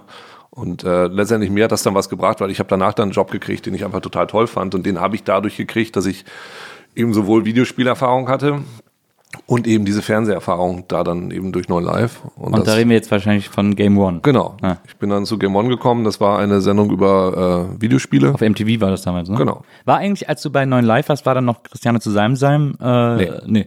Nee. Weil die war ja vorher MTV oder danach, glaube ich, dann wieder MTV oder so, keine Ahnung. Die war, glaube ich, vorher. Und ich, äh, bei uns war das hier, wie heißt er? Markus. Markus, Markus Wolter. Ja, genau. Der war ja auch, der hat mich bei Viva entdeckt. Siehst du? Der war damals der Caster bei Viva. Und Ach jetzt was. ist er, und jetzt ist er Chef von Endemol irgendwie. Äh, Der ist auch aber, nicht mehr. Da ist auch wieder weg. Äh, Kann sein, ja. Das war lustig, weil ich bin ihm dann bei Endemol, als ich dann Shortcuts gemacht habe, bin ich ihm da wieder über den Weg gelaufen. Da war er dann quasi mein Chef, nachdem er damals mein Caster war. Ähm, hat ihn seine eigene Entdeckung wieder So eingeholt. kommt es alles wieder zusammen. Ja. Aber genau, du bist zu Game One, äh, äh, Videospielformat auf, auf MTV damals. Genau. Und völlig revolutionär. Also Videospiele erzählt wie noch nie etwas zuvor, Das mindestens nicht im deutschen War, war super. Es war einfach, das hat, das war eine sehr interessante Zeit und hat sehr viel Spaß gemacht, weil ähm, da war MTV auch noch ganz geil, weil sie sich gesagt haben, okay, funktioniert alles nicht mehr so. Lass es, was könnten wir denn jetzt mal machen? Okay, Videospiele. Da muss man erstmal drauf kommen und das muss man ihnen nach wie vor, auch wenn sie es dann nachher ein bisschen gegen die Wand gefahren haben, wie ich zugute halten, dass sie das gemerkt haben. Ja. Und ich kam ich kam bei Folge 33 kam ich dazu. Also ungefähr haben sie ein Jahr schon produziert und haben sich so ein bisschen, ich glaube, die ganzen ärgerlichen Sachen hatten sie dann alle schon hinter sich und die Diskussion mit dem Sender und die zehn besten Handyspiele und so ein Quatsch, das haben sie dann alle, oder das FIFA-Spiel der Woche und so, das war dann schon alles weg. Und man konnte sich dann relativ frei, weil der Sender hat dann gemerkt, okay, das funktioniert und die wissen, was sie da machen, relativ frei, relativ geil austoben. Ja. Und bei uns parallel lief dann neben MTV Home mit Joko und Klaas. Ja. Das lief da, glaube ich, noch. Das wurde noch von MTV produziert und daneben wir. Und ich glaube, Game On war am Schluss das letzte in Deutschland oder Nordeuropa produzierte Format, was es dann überhaupt gab. Und das war einfach total, wir hatten eben unser Thema, mit dem wir uns auskannten. Und wir haben dann diese, diese, ich sag's immer, wir haben so diese Sprache erfunden, wie man über Videospiele überhaupt im Fernsehen redet. Weil du Ja. hattest jetzt so, so Videospielleute, die haben zwar Giga gemacht, aber Giga läuft ja auch nochmal ein bisschen anders. Und wie baust du dann sowas zusammen? Wie baust, wie verbindest du das mit den Sehgewohnheiten von einem normalen Fernsehpublikum? Also, ne, was groß im Bild ist, wird aufgewertet. Wie kann man das erzählen? Und wie funktioniert das auch für Leute, die vielleicht nicht Videospiele gerne mögen? Also baust du Sketche ein. Also kannst auch jemand gucken, der das gar nicht versteht, aber der findet es dann einfach lustig. In welcher Frequenz funktioniert das? Und dann das alles mit so einem Team, die alle wahnsinnig schlecht bezahlt wurden und wahnsinnig viel Bock auf die Scheiße hatten. Und dann, wie ich, ne, Kreativität, diese Limitationen, sitzt du in diesem Mikrokosmos und guckst, wie können wir das noch richtig, wie können wir das noch richtig pushen? Und das war ganz geil. Das hat, wie ich, hat wie ich sehr viel Spaß gemacht. Das war aber auch sehr anstrengend. Da bist du auch Redaktionsleiterin irgendwann geworden und äh, das, ähm, also das kann man ja auch vorweggreifen für die Leute, die es nicht wissen, daraus sind ja dann auch im Grunde genommen die Rocket Beans Genau, entstanden. Die ja. sind so aus, aus Game One hervorgegangen, Genau. ein, ein eigener Internetsender mittlerweile. Das war ja auch, muss man ja auch sagen, äh, Game One war ja auch äh, quasi in der Zeit vor YouTube und so, also so diese, diese breite, äh, lustige Erzählung über Videospiele war einfach völlig neu. Und, Genau, und, äh, ich glaube auch, ich habe damals, ich habe dann meinen Master noch gemacht, den habe ich parallel zu, zu Game On gemacht, habe ich online gemacht und habe da auch drüber geschrieben und habe dann geschrieben, was, was, was passiert da eigentlich und wie repräsentiert man Subkulturen im Fernsehen. Weil ich, meine Theorie war immer, man wollte sich, wenn du Videospieler warst, du wolltest dich auch gern eigentlich auf MTV sehen. Du willst nicht, dass deine Subkultur ausverkauft wird, aber du möchtest schon repräsentiert werden. Teil der Popkultur sein. Genau. Ja. Und wenn dann irgendwie so coole Leute da sind, also Simon und Budi sind ja nun Mhm. echt sympathische Typen, so, wenn die dann da zu sehen sind und siehst, okay, das, ja, das, damit kann ich mich identifizieren, guck mal, da sind wir. Das fanden die Leute ganz geil. Und ich habe da also relativ viel drüber geschrieben und das war dann alles direkt hinfällig, als dann YouTube kam, Ja. weil YouTube ja komplett aufgeräumt hat mit Sehgewohnheiten, wie es funktioniert und einfach nochmal alles komplett anders machte und umdrehte und damit war das alles wieder scheißegal. So. Und hat dann eben auch nicht mehr funktioniert. Aber ähm, so die ersten Games Conventions, ich glaube 2006, 2007 in Leipzig noch, Ja. da waren wir die einzigen mit Kamera. Na, So, die einzigen. Und du kamst zu Events von so Videospielsachen, da war es immer noch Print. Ne? Alle haben ihre Hefte geschrieben. Ja. Und die hatten überhaupt nichts für uns. Also, ja, was sollen wir jetzt hier machen? Was sollen wir hier filmen? Den Raum jetzt? Oder was? Das ist langweilig. Und das hat sich alles geändert. Das ist jetzt natürlich alles auf Bewegtbild ausgelegt. Oder wir wurden am Anfang richtig belächelt und verlacht. Auch hier mit eurer komischen Sendung. Ja, wie soll die die Leute denn informieren in so fünf Minuten? Das geht doch gar nicht. Mhm. Ja, ja, Print. So ist das nämlich.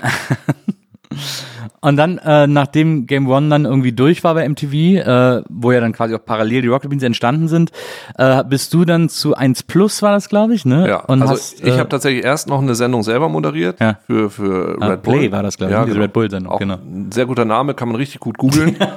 ist immer Das wichtig. Ausrufezeichen ist immer wichtig, dass das man, Ausrufezeichen. man größter Tipp, so wenn du eine Sendung machst im Fernsehen, mach was, was man richtig gut finden kann. Ja. Also eine Sendung, die ich gemacht habe, hieß Play, die andere hieß Reload, beide richtig gut, richtig gut zu finden. Äh, nee, genau, das war Play, das habe ich ein bisschen parallel noch zu Game One gemacht, das habe ich moderiert. Auch mit äh, Jungs von, also vor bei Game One, also mit Gregor.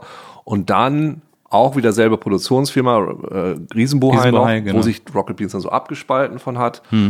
Ähm, haben wir dann eine Sendung gemacht, die war so ähnlich wie Game One, die war so ein bisschen journalistischer, ein bisschen ruhiger und doppelt so lang für 1 Plus. Da hast du mich, da war ich auch mal. Äh, Genau, da haben wir uns ja kennengelernt. Genau, da hab ich mal über Wiebke Werner habe ich dich bestellt. Genau, Ne? stimmt. Wiebke Werner von Riesenbrei. Ich hatte ja auch Genau. mit Riesenbrei schon Sachen gemacht. Äh, so ein, so ein Videopodcast fürs Hurricane, glaube ich, war das irgendwie, wo ich die ganzen Bands interviewt habe. Und, äh, und dann haben die mich angefragt für äh, Reload. Ähm, Genau. Und da, genau, da haben wir uns getroffen. Da war ich sehr krank an dem Tag. Das ist nicht Da hast du, mir, da hast du mir Tee gegeben. So wie ich dir Echt? heute Tee gebe, hast du mir damals Echt? Tee gegeben. Ja, weil ich gesagt habe, ich bin so fiebrig. da habe ich dir Tee gegeben. Ja, da hast du mir Habt ihr vielleicht auch einfach so Tee gegeben, hätte ich jetzt was gedacht. Ich gebe die Leute Tee. Ne? Das ich, da habe ich irgendwas, da habe ich nur irgendeine einfache Ansage gemacht. Genau, das war unsere irgendwas. 50. Sendung, da haben wir Ja, ganz viele genau. Gastmoderatoren Stimmt. gehabt und Ja, haben genau, gedacht, okay, mal so gucken. Stimmt, stimmt, stimmt. Da, äh, da ging das alles los. Ja. Ähm, da hatte ich auch noch ein Date danach, das war sehr, sehr interessant. Davon hast du auch nichts erzählt. Naja, Mit war ja wem? auch erst danach. Also hättest du es, das wäre auch sehr komisch, wir kannten uns ja noch gar nicht, wenn du das direkt erzählt Ich, glaub, ich hatte dir sogar gesagt, dass ich jetzt noch zu einem Date fahre und du hast noch gesagt, uh, aber so krank. Und ich so, ja, geht schon irgendwie. Ich habe ein so schlechtes Gedächtnis. Also ich Ja, weiß weder ja noch nichts. meine Artikel bei der Taz, noch dieses Telefonat. Ich weiß einfach nichts Beides mehr. auch, beides sehr einschneidende äh, äh, Geschehnisse in deinem, in deinem Leben. Naja, und dann, dann nach Reload. Jetzt, äh, du hast ja dann noch die Professur angefangen in Berlin irgendwie Mhm. für Game Design. Und ähm, ja, und jetzt äh, ist das halt so eine typische, eigentlich wie bei mir auch, ähnlich so eine Mischkalkulation Ja. aus verschiedenen Dingen, die man macht Ja. und, äh, und ausprobieren will. Und Genau. So. Aber das finde ich so interessant, weil da sind wir uns so ähnlich. Wir sind ja auch gleicher Jahrgang und, äh, und äh, wir sind ja, glaube ich, nur zwei Wochen auseinander oder so. Ähm, äh, dass wir, äh, also es gibt so viele Parallelen zwischen uns. Also auch so diese Art aufzuwachsen, diese Interessen, die man hat ähm, und jetzt eben äh, dieses, diese Mischkalkulation aus den verschiedensten Dingen, die man tut, wo man bei der Hälfte der Sachen denkt, hä, das, was mache ich da und wieso werde ich dafür bezahlt? Ja, ich, ich weiß nicht, es ist, äh, ich muss ja sagen, ich bin sehr froh, dass so viele Dinge gerade für mich so funktionieren, wie ich mir das vorstelle. Ja. Weil das, ich kann es mir auch teilweise, ich wundere mich auch immer wieder, wollte ich jetzt bezahlen, genau was du gerade gesagt hast. Das finde ich ja total toll. Ja. Weil ich hatte eben auch diese Zeit, also als ich dann aus London rauskam, wo einfach mal fünf Jahre wie ich nur Quatsch passiert ist. So, ich habe da auch zwar viel gemacht, aber es hat alles nie so richtig funktioniert und wo man dann denkt, okay, es zahlt sich jetzt irgendwie aus und es ist irgendwie auch lustig, dass man gleichzeitig Professor und Schauspieler und dann vielleicht auch noch irgendwie Produzent ist und so. Auch wenn das manchmal ist es schon ein bisschen viel, weil man denkt, okay, heute mache ich das, morgen mache ich das, übermorgen mache ich das, aber es ist eigentlich schon geil. Na. Und ich finde es eigentlich, ich weiß nicht, ich finde es ganz cool, dass man die Möglichkeit hat, viele verschiedene Sachen zu machen und nicht nur bei einer Sache stecken bleibt.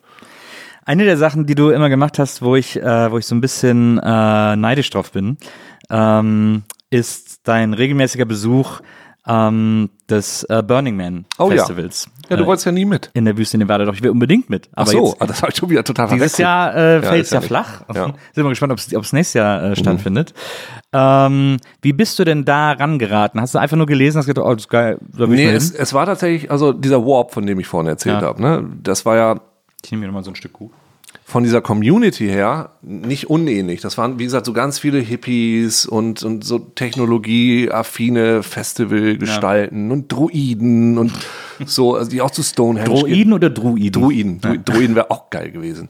Nee, aber wir haben, auch- wir haben habe ich ja gar nicht erzählt, wir haben auch ein Kino damals besetzt gehabt und hatten da ein Theater drin und solche Ja. Sachen. Also so, so, so crazy Gestalten.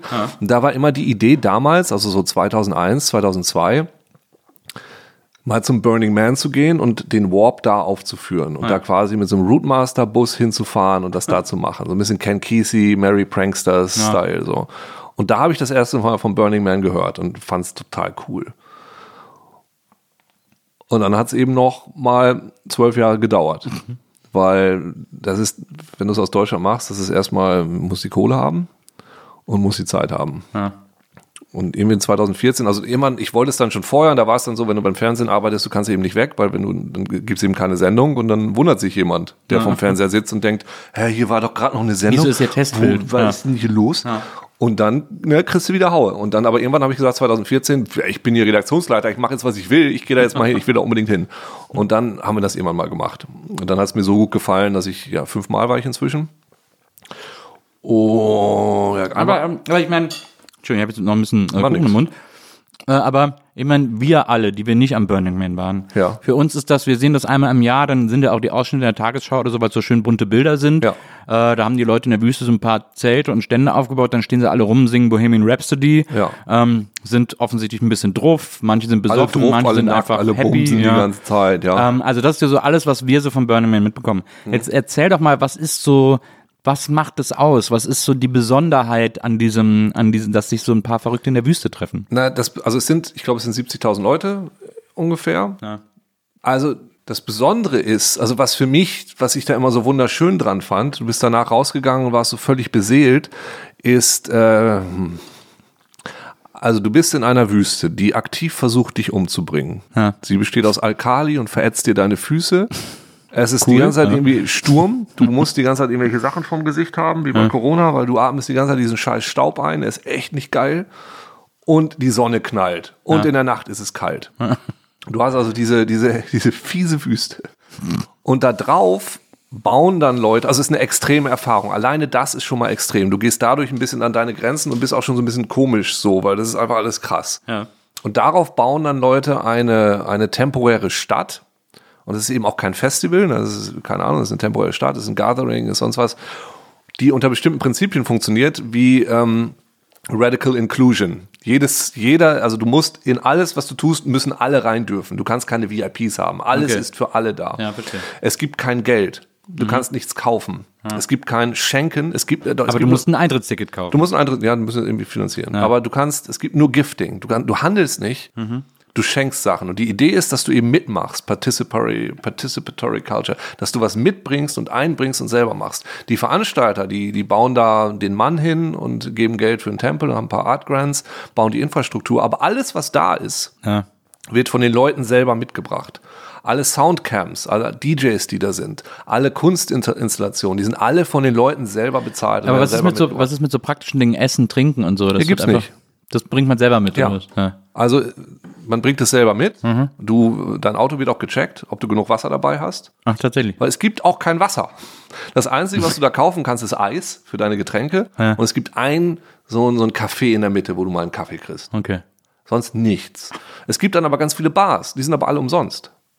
So, ist ja weil, die, weil die Leute bringen einfach die ganzen Getränke mit und spenden die dann. Und das ist so, und das ist das, was es letztendlich dann nachher ausmacht, weil du merkst, es funktioniert Mhm. irgendwie, wenn auch nur für eine Woche und auch nicht perfekt, Mhm. aber schon ziemlich gut, dass 70.000 Leute jetzt hier zusammenkommen und einfach geil zueinander sind. Und wenn ich, ich sage immer, oder nett zueinander, ich sage das immer, es fühlt sich so ein bisschen an, an deinem Geburtstag, weißt du, ja, ne? Du läufst Ja. du durch die Gegend und alle denken an dich und gratulieren Mhm. dir und sagen dir, du bist ein toller Typ, schön, dass du da bist. So ist das für jeden für eine Woche. Ja, So, verstehe. das ist aber alle, und das ist auch nicht so, dass es so ein komisches Hippie, wie gesagt, Einhorn, Eichhorn, Kranz, hallo, die Kristalle, sondern, sondern die Leute, also sind auch mal hart zueinander oder verarschen sich oder sonst was. Das ist, das ist jetzt nicht so ein Hippie-Dippie-Gedöns. Aber trotzdem so ein Respektieren, so ein permanentes Respektieren und was für den anderen machen. Aber ist nicht, ich meine, jetzt mal ganz, wirklich ganz blöd. Ja. Man hat ja immer die, man kennt die Menschen ja, man weiß ja auch, dass Ja. die Menschen sich irgendwie äh, ganz oft einfach auch das, die Butter am Brot nicht gönnen, Ja, sozusagen. richtig, ja. Ähm, Gibt es dann nicht dann auch Situationen, wo man merkt, hier ist jemand, hier kommt gerade einer auf einen ganz falschen Film oder hier ist einer, der irgendwie, der das ausnutzt, meinetwegen auch? Ja, Ähm, also diese ganze Sache ist natürlich auch ein Prozess und da wird auch viel drüber diskutiert, über Ausverkauf und es gibt eben Camps, die sind nicht mehr radically inclusive. Das sind dann so, wo reiche Leute, dann kommt dann irgendwie Larry und Dingens von Google. Also, genau, i- im Camp nebenan, wo ich letztes Jahr war, hat, hat wie heißt sie, Paris Hilton gewohnt. Und dieses Camp war überhaupt nicht besetzt für eine ganze Woche, also für vier Tage. Und dann einen Tag war plötzlich Party und dann waren sie alle wieder weg. Also dieser Ausverkauf findet auch statt und vor zwei Jahren gab es, glaube ich, zum ersten Mal Vandalismus. Ja. Also aber wirklich zum ersten Mal, wo irgendwelche Leute einfach was kaputt gehauen und draufgepisst hatten. Was einfach vorher überhaupt nicht passiert. Also das, was du vielleicht auf so einem Festival siehst, wie, keine Ahnung, Hurricane Rock am Ring, wo alle besoffen sind und irgendwie rumpöbeln, das hast du nicht. Du hast generell einfach eine super geile Atmosphäre, wo du jeden, die normale Begrüßung ist, du umarmst dich. ja, So, ist, also jeden. Und da passieren aber auch so krasse Sachen. Du merkst es aber auch an den, an den Amis. Die sind eben dann alle super gerne nackt, weil das darfst du da ja nicht. Ja. Da gibt's dann zum Beispiel die, die Slut Olympics. Finde ich immer wahnsinnig lustig. Wo es dann darum geht, ähm, Speedboner, wer am schnellsten eine Erektion kriegen kann. Dann äh, Deep Throat Wettbewerb, also wer sich am weitesten so ein Dildo reinschieben kann. Das wird dann echt so gemessen. Hat ein Typ gewonnen übrigens letztens. Also auch kein Schwuler, sondern der sagte, I thank my girlfriend for fucking my face every night. so. Oder äh, Männer müssen sich in der Reihe aufstellen, Frauen mit die Augen verbunden und dann müssen sie ihren Mann an den Hoden erkennen. Was, solche Sachen. Und das ist so, also so, oder äh, was hatten sie? Klavierweitwurf. So ein kleines Katapult, ein Klavier reingepackt und einfach in die Wüste geworfen. So, und das sind so geile Aktionen, wo du so durchrennst und denkst, was habe ich denn da gerade gesehen? Wie geil war das denn? Oder ich bin einfach losgefahren, ich hatte eine wahnsinnig coole Erfahrung. Zum Glück hatte ich genug zu trinken dabei, weil ich bin in der Wüste und plötzlich kam ein Sandsturm, wir wussten nicht, wo wir sahen. Dann sind wir zu irgendwelchen Leuten ins Zelt, die haben uns sofort aufgenommen, waren alle total nett. Und das war super. Und sowas passiert dir ganz viel. Du hast da ganz viele coole Geschichten. Du kannst da Kurse machen, du kannst da Sachen lernen, du kannst auch feiern. Ja. Und wie gesagt, wichtig ist eben, dass es gibt zehn Regeln, leave no trace, dass du deinen ganzen Müll wieder mitnimmst. Es gibt keine Mülleimer. Alles, was du in Müll produzierst, nimmst du wieder mit. Ähm, Radical Inclusion, jeder darf dabei sein. Radical Self-Expression, also du ziehst dich an, wie du willst. Wenn du nackt sein willst, bist du nackt. Alle haben das zu akzeptieren, alle akzeptieren das und solche Sachen. Und das ist, also es ist so ein bisschen, ich hatte auch Jahre, die waren auch ein bisschen hart. Es ist auch nicht immer nur schön. Also ich hatte das eine Jahr, wo ich mit einer Freundin da war, die äh, Italienerin, die dann nicht reingelassen wurde, weil ihr Esther nicht funktionierte, weil sie so einen alten Pass hatte. Und Esther funktioniert wohl nur mit digitalem Pass. Und sie Okay. ist zum Glück Sizilianerin, sie ist nach Sizilien geflogen, ihr Vater hat einen Anruf gemacht, am nächsten Tag hatte sie einen neuen Pass ernsthaft, und konnte dann überfliegen. Mhm, alles klar. Und da war Früher ich gingen übrigens alle Flüge nach New York von Italien aus immer über äh, Palermo. Man musste immer in Palermo zwischenlanden und dann ging es von da erst nach New York. Echt, ja? Ja. Naja, und dann äh, habe ich sie dann geholt und da waren die ersten Tage waren schon ein bisschen hart. Dann bist du erstmal alleine, musst dann irgendwie Leute kennenlernen, baust alleine dein Zelt auf. Ich habe hier immer noch die Narbe an der Hand, wo wir so, so, so im Sturm so ein Zelt aufbauen. So. Ähnlich wie mit dieser Schere, jetzt wo ich drüber nachdenke. Offensichtlich. Ich kann das alles nicht so gut. Na, so, äh, Radical Self-Reliance. Also es geht auch darum, dass du dich auf dich selber verlässt und nicht ankommst und sagst, hallo, ich habe mir einen Weh getan, sondern du musst Ja. es auch selber machen. Äh, Und manchmal ist es auch schon ein bisschen hart und du sitzt dann da oder meine Freundin war letztes Jahr mit, die fand's, der hat ihm nicht so richtig gut gefallen. Für die war das echt so ein bisschen zu hart alles. So die, Ja. Und was auch super verständlich ist, weil es ist auch echt hart. Und aber in den besten Jahren bin ich da rausgekommen und denkst du, okay, jetzt habe ich wieder ein bisschen Hoffnung für die Menschheit, weil es geht ja offensichtlich. Ja, es ist ja, ich glaube, die schlaue Idee daran ist, dass das äh, in der Wüste stattfindet, ne? wo man Ja. einfach auch aufeinander zählen können muss, Genau. sozusagen. Ja. Naja, ja. In so einer richtig. unwirtlichen Situation es, ist, wo es ist eine super seltsame, extreme Mhm. Situation. Also es war ja vorher, war das mal am Strand von, von San Francisco, als es losgegangen ist, ich glaube in den 80ern und dann sind sie dahin umgezogen.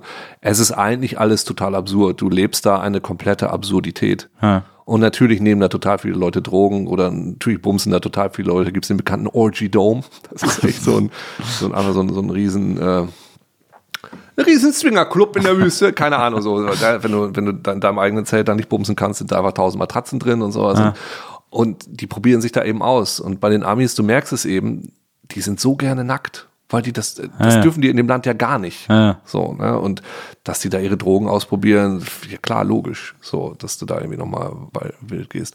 Und am interessantesten ist der Tempel. Also es gibt ein paar äh, Strukturen, die gibt es jedes Jahr. Es gibt eben den Mann, der ist jedes Jahr anders, der wird dann am vorletzten Tag verbrannt am Samstag. Und am Sonntag wird, na, also es gibt diesen Tempel. Der Tempel wird jedes Jahr von jemand anders gestaltet. Das ist dann immer der Temple of Vision, der Temple of Remembrance oder sowas, ne, mit, mit dem Thema. Schöne Struktur. Der wird dann eröffnet. Und das ist so ein Sacred Space.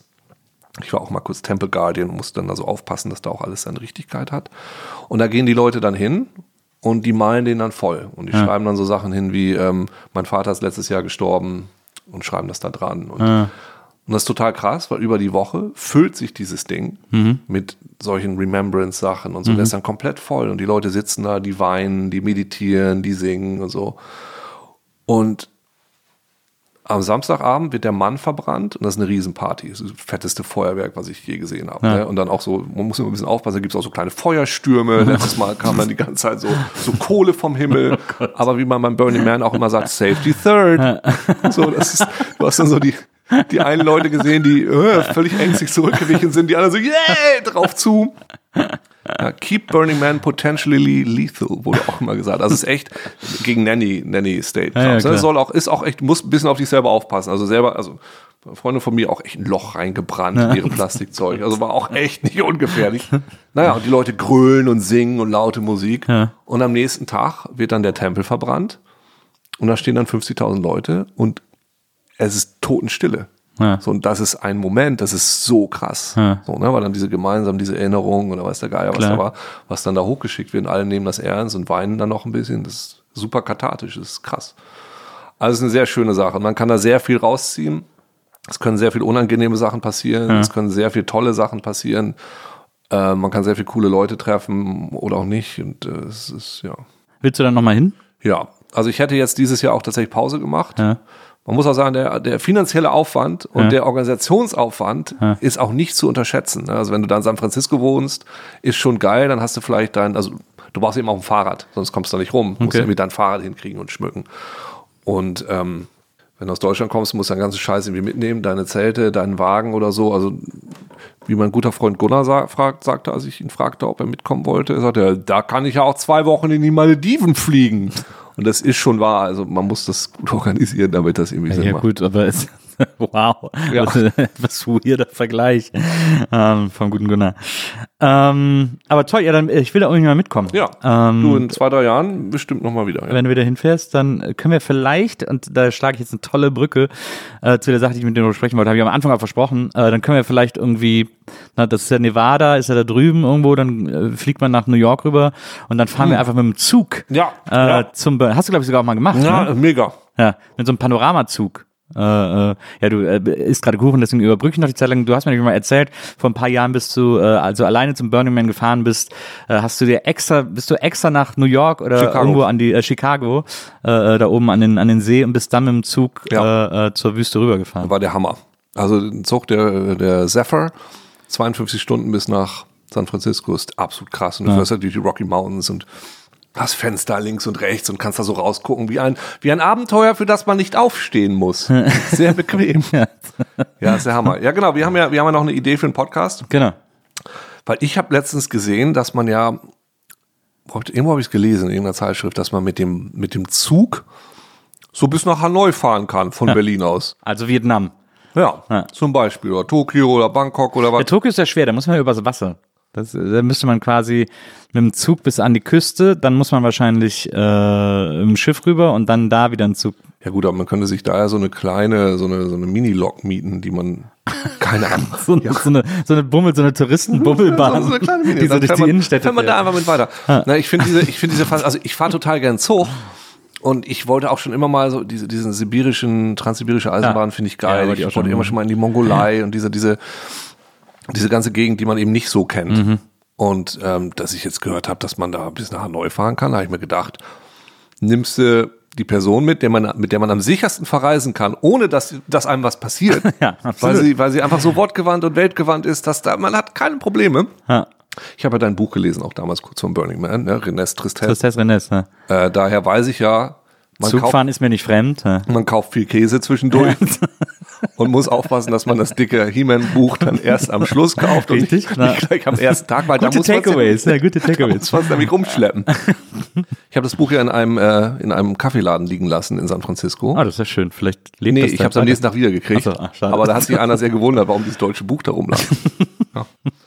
ähm, nee, und das dachte ich, das ziehen äh, Nils und ich demnächst nochmal durch. Das ist eine gute Idee. Also wir beide äh, äh, machen einen Podcast darüber, wie wir mit dem Zug nach Hanoi fahren, von Berlin aus. Und dann, aber wir haben auch schon gesagt, wir wollen auch so ein bisschen aussteigen und dann irgendwo mal ähm, äh, irgendwelche Städte erkunden oder so. Aber das ist ja fast, also ich würde sagen, 70 Prozent der Reise sind ja quasi Russland. Ähm, das heißt, wir brauchen dann da irgendwie auch Dolmetscher oder wir schlagen uns so durch. Aber das könnte wirklich zu fiesen Verwechslungen führen, befürchte ich. wir beide- Ja, also dass wir irgendwas Falsches sagen oder so, aussprechen oder irgendwie sowas. Oder irgendwie falsch grüßen oder so. Ja, das, ja, das kann, das kann wie böse schnell sein. das hässlich werden Aber kann. dann lächeln wir fröhlich und dann verzeihen uns die Leute wieder. Es gibt ja diese tolle, diese tolle Serie, kann ich eigentlich gleich mal mitgeben, die DVD, äh, hier mit äh, Ewan McGregor, wo er mit seinem Kumpel auch eine Motorradtour durch ganz Russland bis China macht. Mhm. Und da hatten sie auch ein Team dabei und hatten, die hatten tatsächlich in jedem Ort einen Dolmetscher, weil die dann aber auch immer so, wenn die in irgendwelchen, also es gibt so, es gibt so eine Episode, da landen sie bei so einem Typen, der sagt, ja komm, ihr könnt bei mir pennen und so, irgendwo in einem kleinen Örtchen am, am Wegesrand. Äh, und dann pennen die bei dem und er führt ihnen dann erstmal den ganzen Abend seine Waffen vor und so. ist aber super gastfreundlich. Aber sagt, hier sind meine Gewehre, hier schieß auch mal und so. Äh, und da müssen wir natürlich aufpassen, dass uns dann niemand falsch versteht. Ich meine, Ja. das, das Glück ist mit die Doofen, wie man so schön sagt. Ja. Deswegen äh, äh, traue ich uns beiden da zu, äh, in keine größere Gefahr zu geraten. Aber ähm, ja, Ja. da, das äh, will Auch dann geplant Titel, werden. das Glück ist mit die Doofen. Das stimmt, das ist tatsächlich ein sehr guter Also Titel. falls wir am Schluss ankommen, heißt es, ne? Sonst schade drum. Ist auch ein guter Titel für einen Podcast. Falls wir es nicht wieder zurückschauen. Aber für einen Podcast, wo zwei auf eine Reise gehen. Wenn der heißt schade drum, dann äh, will man tatsächlich bis zur letzten Folge dranbleiben. Ja, also das ist auf jeden Fall ein, ein großer Plan, den wir haben. Äh, du hast auch, ich glaube, du hast auch mal gesagt, du hast mal recherchiert und mit einem Typen gesprochen, der so Tickets bucht. Ja, ja. Und der gesagt hat, das kostet 600 Euro pro Ticket. Oder Ja, das stand, glaube ich, in diesem Artikel drin. Ja, ist ja krass billig. ja Also das ist, ja äh, habe ich auch gedacht. Es ist nicht so richtig teuer. Ja. Ich habe es tatsächlich auch mal selber versucht zu buchen oder auf der russischen Webseite geguckt für die Transsibirische Eisenbahn. Da ist selbst die, die Webseite der Deutschen Bahn besser. Also da habe ich Ja, aber da gibt's ja, aber da habe ich auch mal gegoogelt, da gibt's ja so Agenturen, die das Ja, aber ja- dann kostet es sofort irgendwie 1000 Euro oder so. Das ist völlig wahnsinnig Ja. teuer. Und Ja, wenn du es eben selber machst, ist es nicht teuer. Willi ist das mal von Vladivostok nach Moskau, ist er gefahren für 80 Euro. Willi will's wissen, Willi, oder? Nee, Willi Schumann. Achso. Der will es nicht wissen.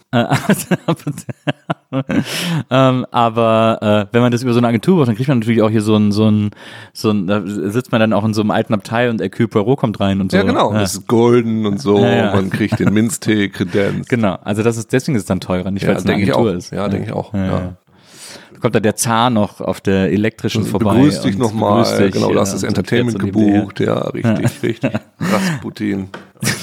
Rasputin auch. Moskau, Moskau. Ja, die Genghis Khan kommt vorbei. Ist klar. Ich habe gelesen, äh, es gibt so, es gibt so Seiten, ähm, da werden so Zitate von Prominenten äh, versammelt Ja. und ähm, äh, so Aphorismen und so. Und da ga- war auf einer Seite auch äh, ein Zitat von dir, Mhm. Ach, das was? ich jetzt gerne mal vorlesen möchte. Offensichtlich hat der Mensch, der es da reingeschrieben hat, gedacht, das ist ein Aphorismus für die Ewigkeit, das ist ein Satz, der, äh, den die Leute sich als Wandtattoo noch äh, an Wände schreiben werden. Das ist ein Satz voll Bedeutung. Mhm. Das ist ein Satz, der die Menschheit weiterbringt und der uns allen das Leben auf geniale Weise erklärt und Okay. auch so die kleinen Fallstricke des Lebens irgendwie aufgreift und uns erklärlich macht. Und den, das- dieser Satz stammt von dir. Ich möchte ihn dir kurz verlesen, den ich auf dieser Zitate-Seite gefunden habe. Hallo, mein Name ist Uke Bosse und ich stehe zwischen David Hein und Fabian Siegesmund. Das war zu dem Zeitpunkt, glaube ich, absolut korrekt. Es kann aber, Ja. es kann auch sein, dass ich gesessen habe. Das war vielleicht sogar eine Lüge. Also das, äh, das stimmt. Also für viele Leute, die ähm, sich in ihrem Leben mal genau an dieser Stelle wiederfinden, Ja. nämlich zwischen David Hein und Fabian Siegesmund, würde ich sagen, dass dieser Spruch eine ziemlich tiefe Wahrheit innehat. Absolut. Man muss aber überprüfen, ob man wirklich auch mit beiden Beinen steht, Ja. ob man lehnt oder ob die vielleicht einen auch schubsen. Ja. Weil die nehmen beide auch viel Raum ein manchmal Ja. und kitzeln einen auch. Beide auch manchmal. sehr groß. Ja. Ja. Da muss man wirklich aufpassen, dass man steht. Ja. Ähm, das nur noch, um einfach den Leuten klarzumachen, wie viel äh, Philosoph auch in dir steckt. Ja, muss, hin und wieder muss man mal äh, share the wisdom, ne? Hause Weisheit raus, sag ich immer. Also Haus raus. Und apropos Haus raus, wir kommen jetzt zur äh, letzten Rubrik in diesem Podcast. Mhm. Und das ist die Rubrik, die ich natürlich mit jedem Gast mache, der hier bei NBE äh, zu mir kommt, Mhm. bei der Nils Wogelberg Erfahrung. Und zwar ist das, wir besprechen plattdeutsche Beschimpfungen. Ja. Und ähm, da du ja aus Plattdeutschland kommst Ja. und äh, Plattdeutsch auch wahrscheinlich sprichst ein bisschen, weiß ich nicht, hast du, deine Eltern, haben die, haben wahrscheinlich Hochdeutsch Ja, das ist wieder, ne? das ist so, ein, so eine leichte Problematik. In meiner Generation war es plötzlich uncool, seinen Kindern Plattdeutsch Ja, beizubringen. aber ich glaube, es war eine generelle Un, äh, Dialektuncoolheit. Also ich habe Kölsch auch nicht mehr äh, zu Ist Hause das denn gelernt. bei dir in der Ecke? Du bist ja noch ein bisschen weiter draußen gewesen, oder? Ich komme ja, ich komme aus dem Rheinland, ich bin zwischen Köln Aber und Bonn hat, hat man aufgewachsen. da so ein, also hat ich man mein, Kölsch gesprochen. Naja, ja. bei uns ist das ja kein Dialekt, also Plattdeutsch ist ja eine eigene Sprache. ja. Und irgendwie meine Eltern haben gedacht, das lerne ich bei meinen Großeltern, habe ich dann da nicht gelernt.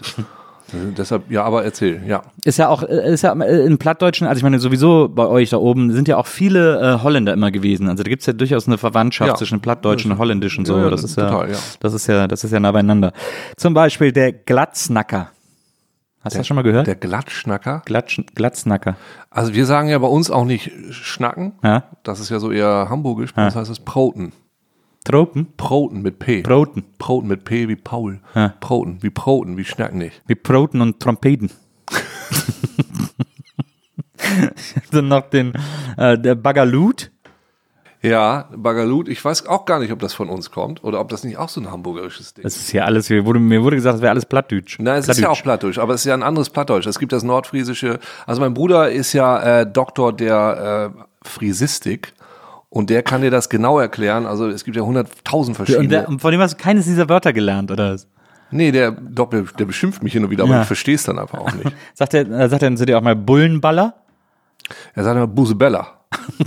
Busebella, sagt er. Oh, da Busebella? kommt der böse Busebella. Das Busebella. Böse Busebella. Und äh, sagt er zu dir auch mal, du bist ein echter Tranfunzel. Tranfunzel, ja, nee. Oder, ey, du Klunche-Knieper. Das gefällt mir sehr gut, aber das ist doch kein Schimpfwort. Also so Geizkragen. Also für mich klingt das wie jemand, der dir Klunche gibt. Nee, nee, äh, Knieper. Ja, das ist wahrscheinlich hier der, der Ding ist. Nee, der, aber Knieper nee, ist ja der, immer- Der Knieper, der gibt, der nimmt dir Klunche raus und tut's dir Nee, nee, nee, Kniepe, kniepig ist immer, ist geizig. Du meinst, er ist geizig mit Ja. seinen Klunches? Ja. Nee, ich glaube, der Klunche-Knieper. Ist das Gerät, mit dem man Klunche rauszieht. Knieper of the Seven Keys. Der ist, der ist, verstehst du? Der behält es. The Knieper of the Seven Klunches of Doom. Ich habe dann auch mal, weil ich gedacht habe, dass du so nah an Holland bist, habe ich gedacht, ich nehme auch mal zwei holländische Beschimpfungen rein, weil vielleicht kannst du damit mehr anfangen, Ja. weil offensichtlich dein. Plattdeutsch nicht.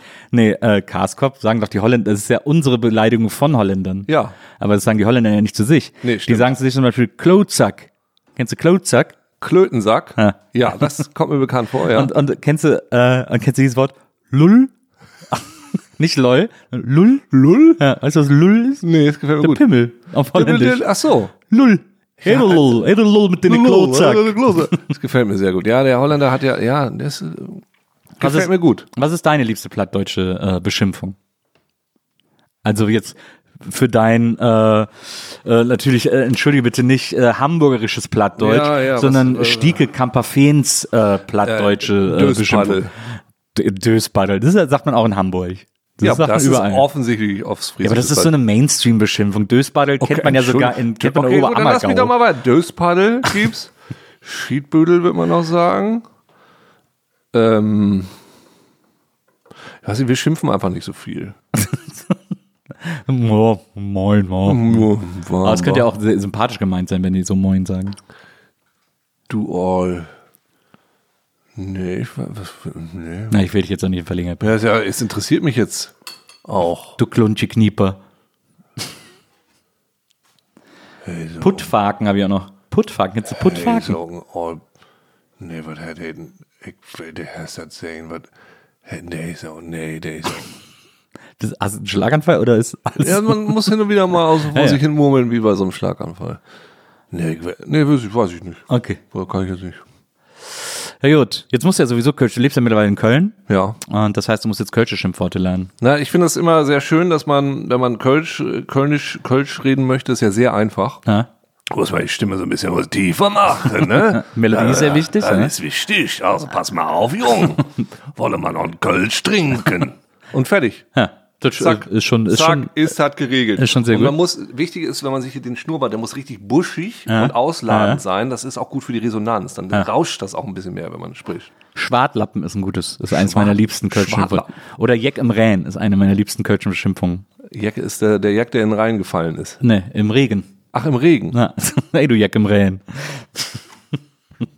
kannst du ja, äh, kannst du dann anwenden, Gut, mache ich. wenn du, äh, wenn du das möchtest. Uke, Ja, es war mir ein absolutes Fest, dass du mir heute auch. hier gewesen das bist. ist sehr schön. Ich bin nicht mal zum Essen gekommen. Ja, so ich habe jetzt so viel. Kuchen für dich besorgt. Ja, Äh, ich- hätte ich dich heute erwartet, hätte ich Kuchen. Ich habe Kuchen da, weil ich Kuchen? erwartet habe und Jetzt habe ich einfach nur geredet und geredet, aber ich habe immer drei Tassen Tee getrunken. Ja, dann packst du dir ein paar Stücke Kuchen mit ein, nimmst den schön mit nach Hause, ich hole dir gleich die Alufolie raus und dann kannst du den noch, kannst du den noch gemütlich zu Hause schnappern, Mhm. wenn du wieder, wenn du noch ein paar äh, plattdeutsche Schimpfworte dir von deinem Bruder sagen lässt. Mhm.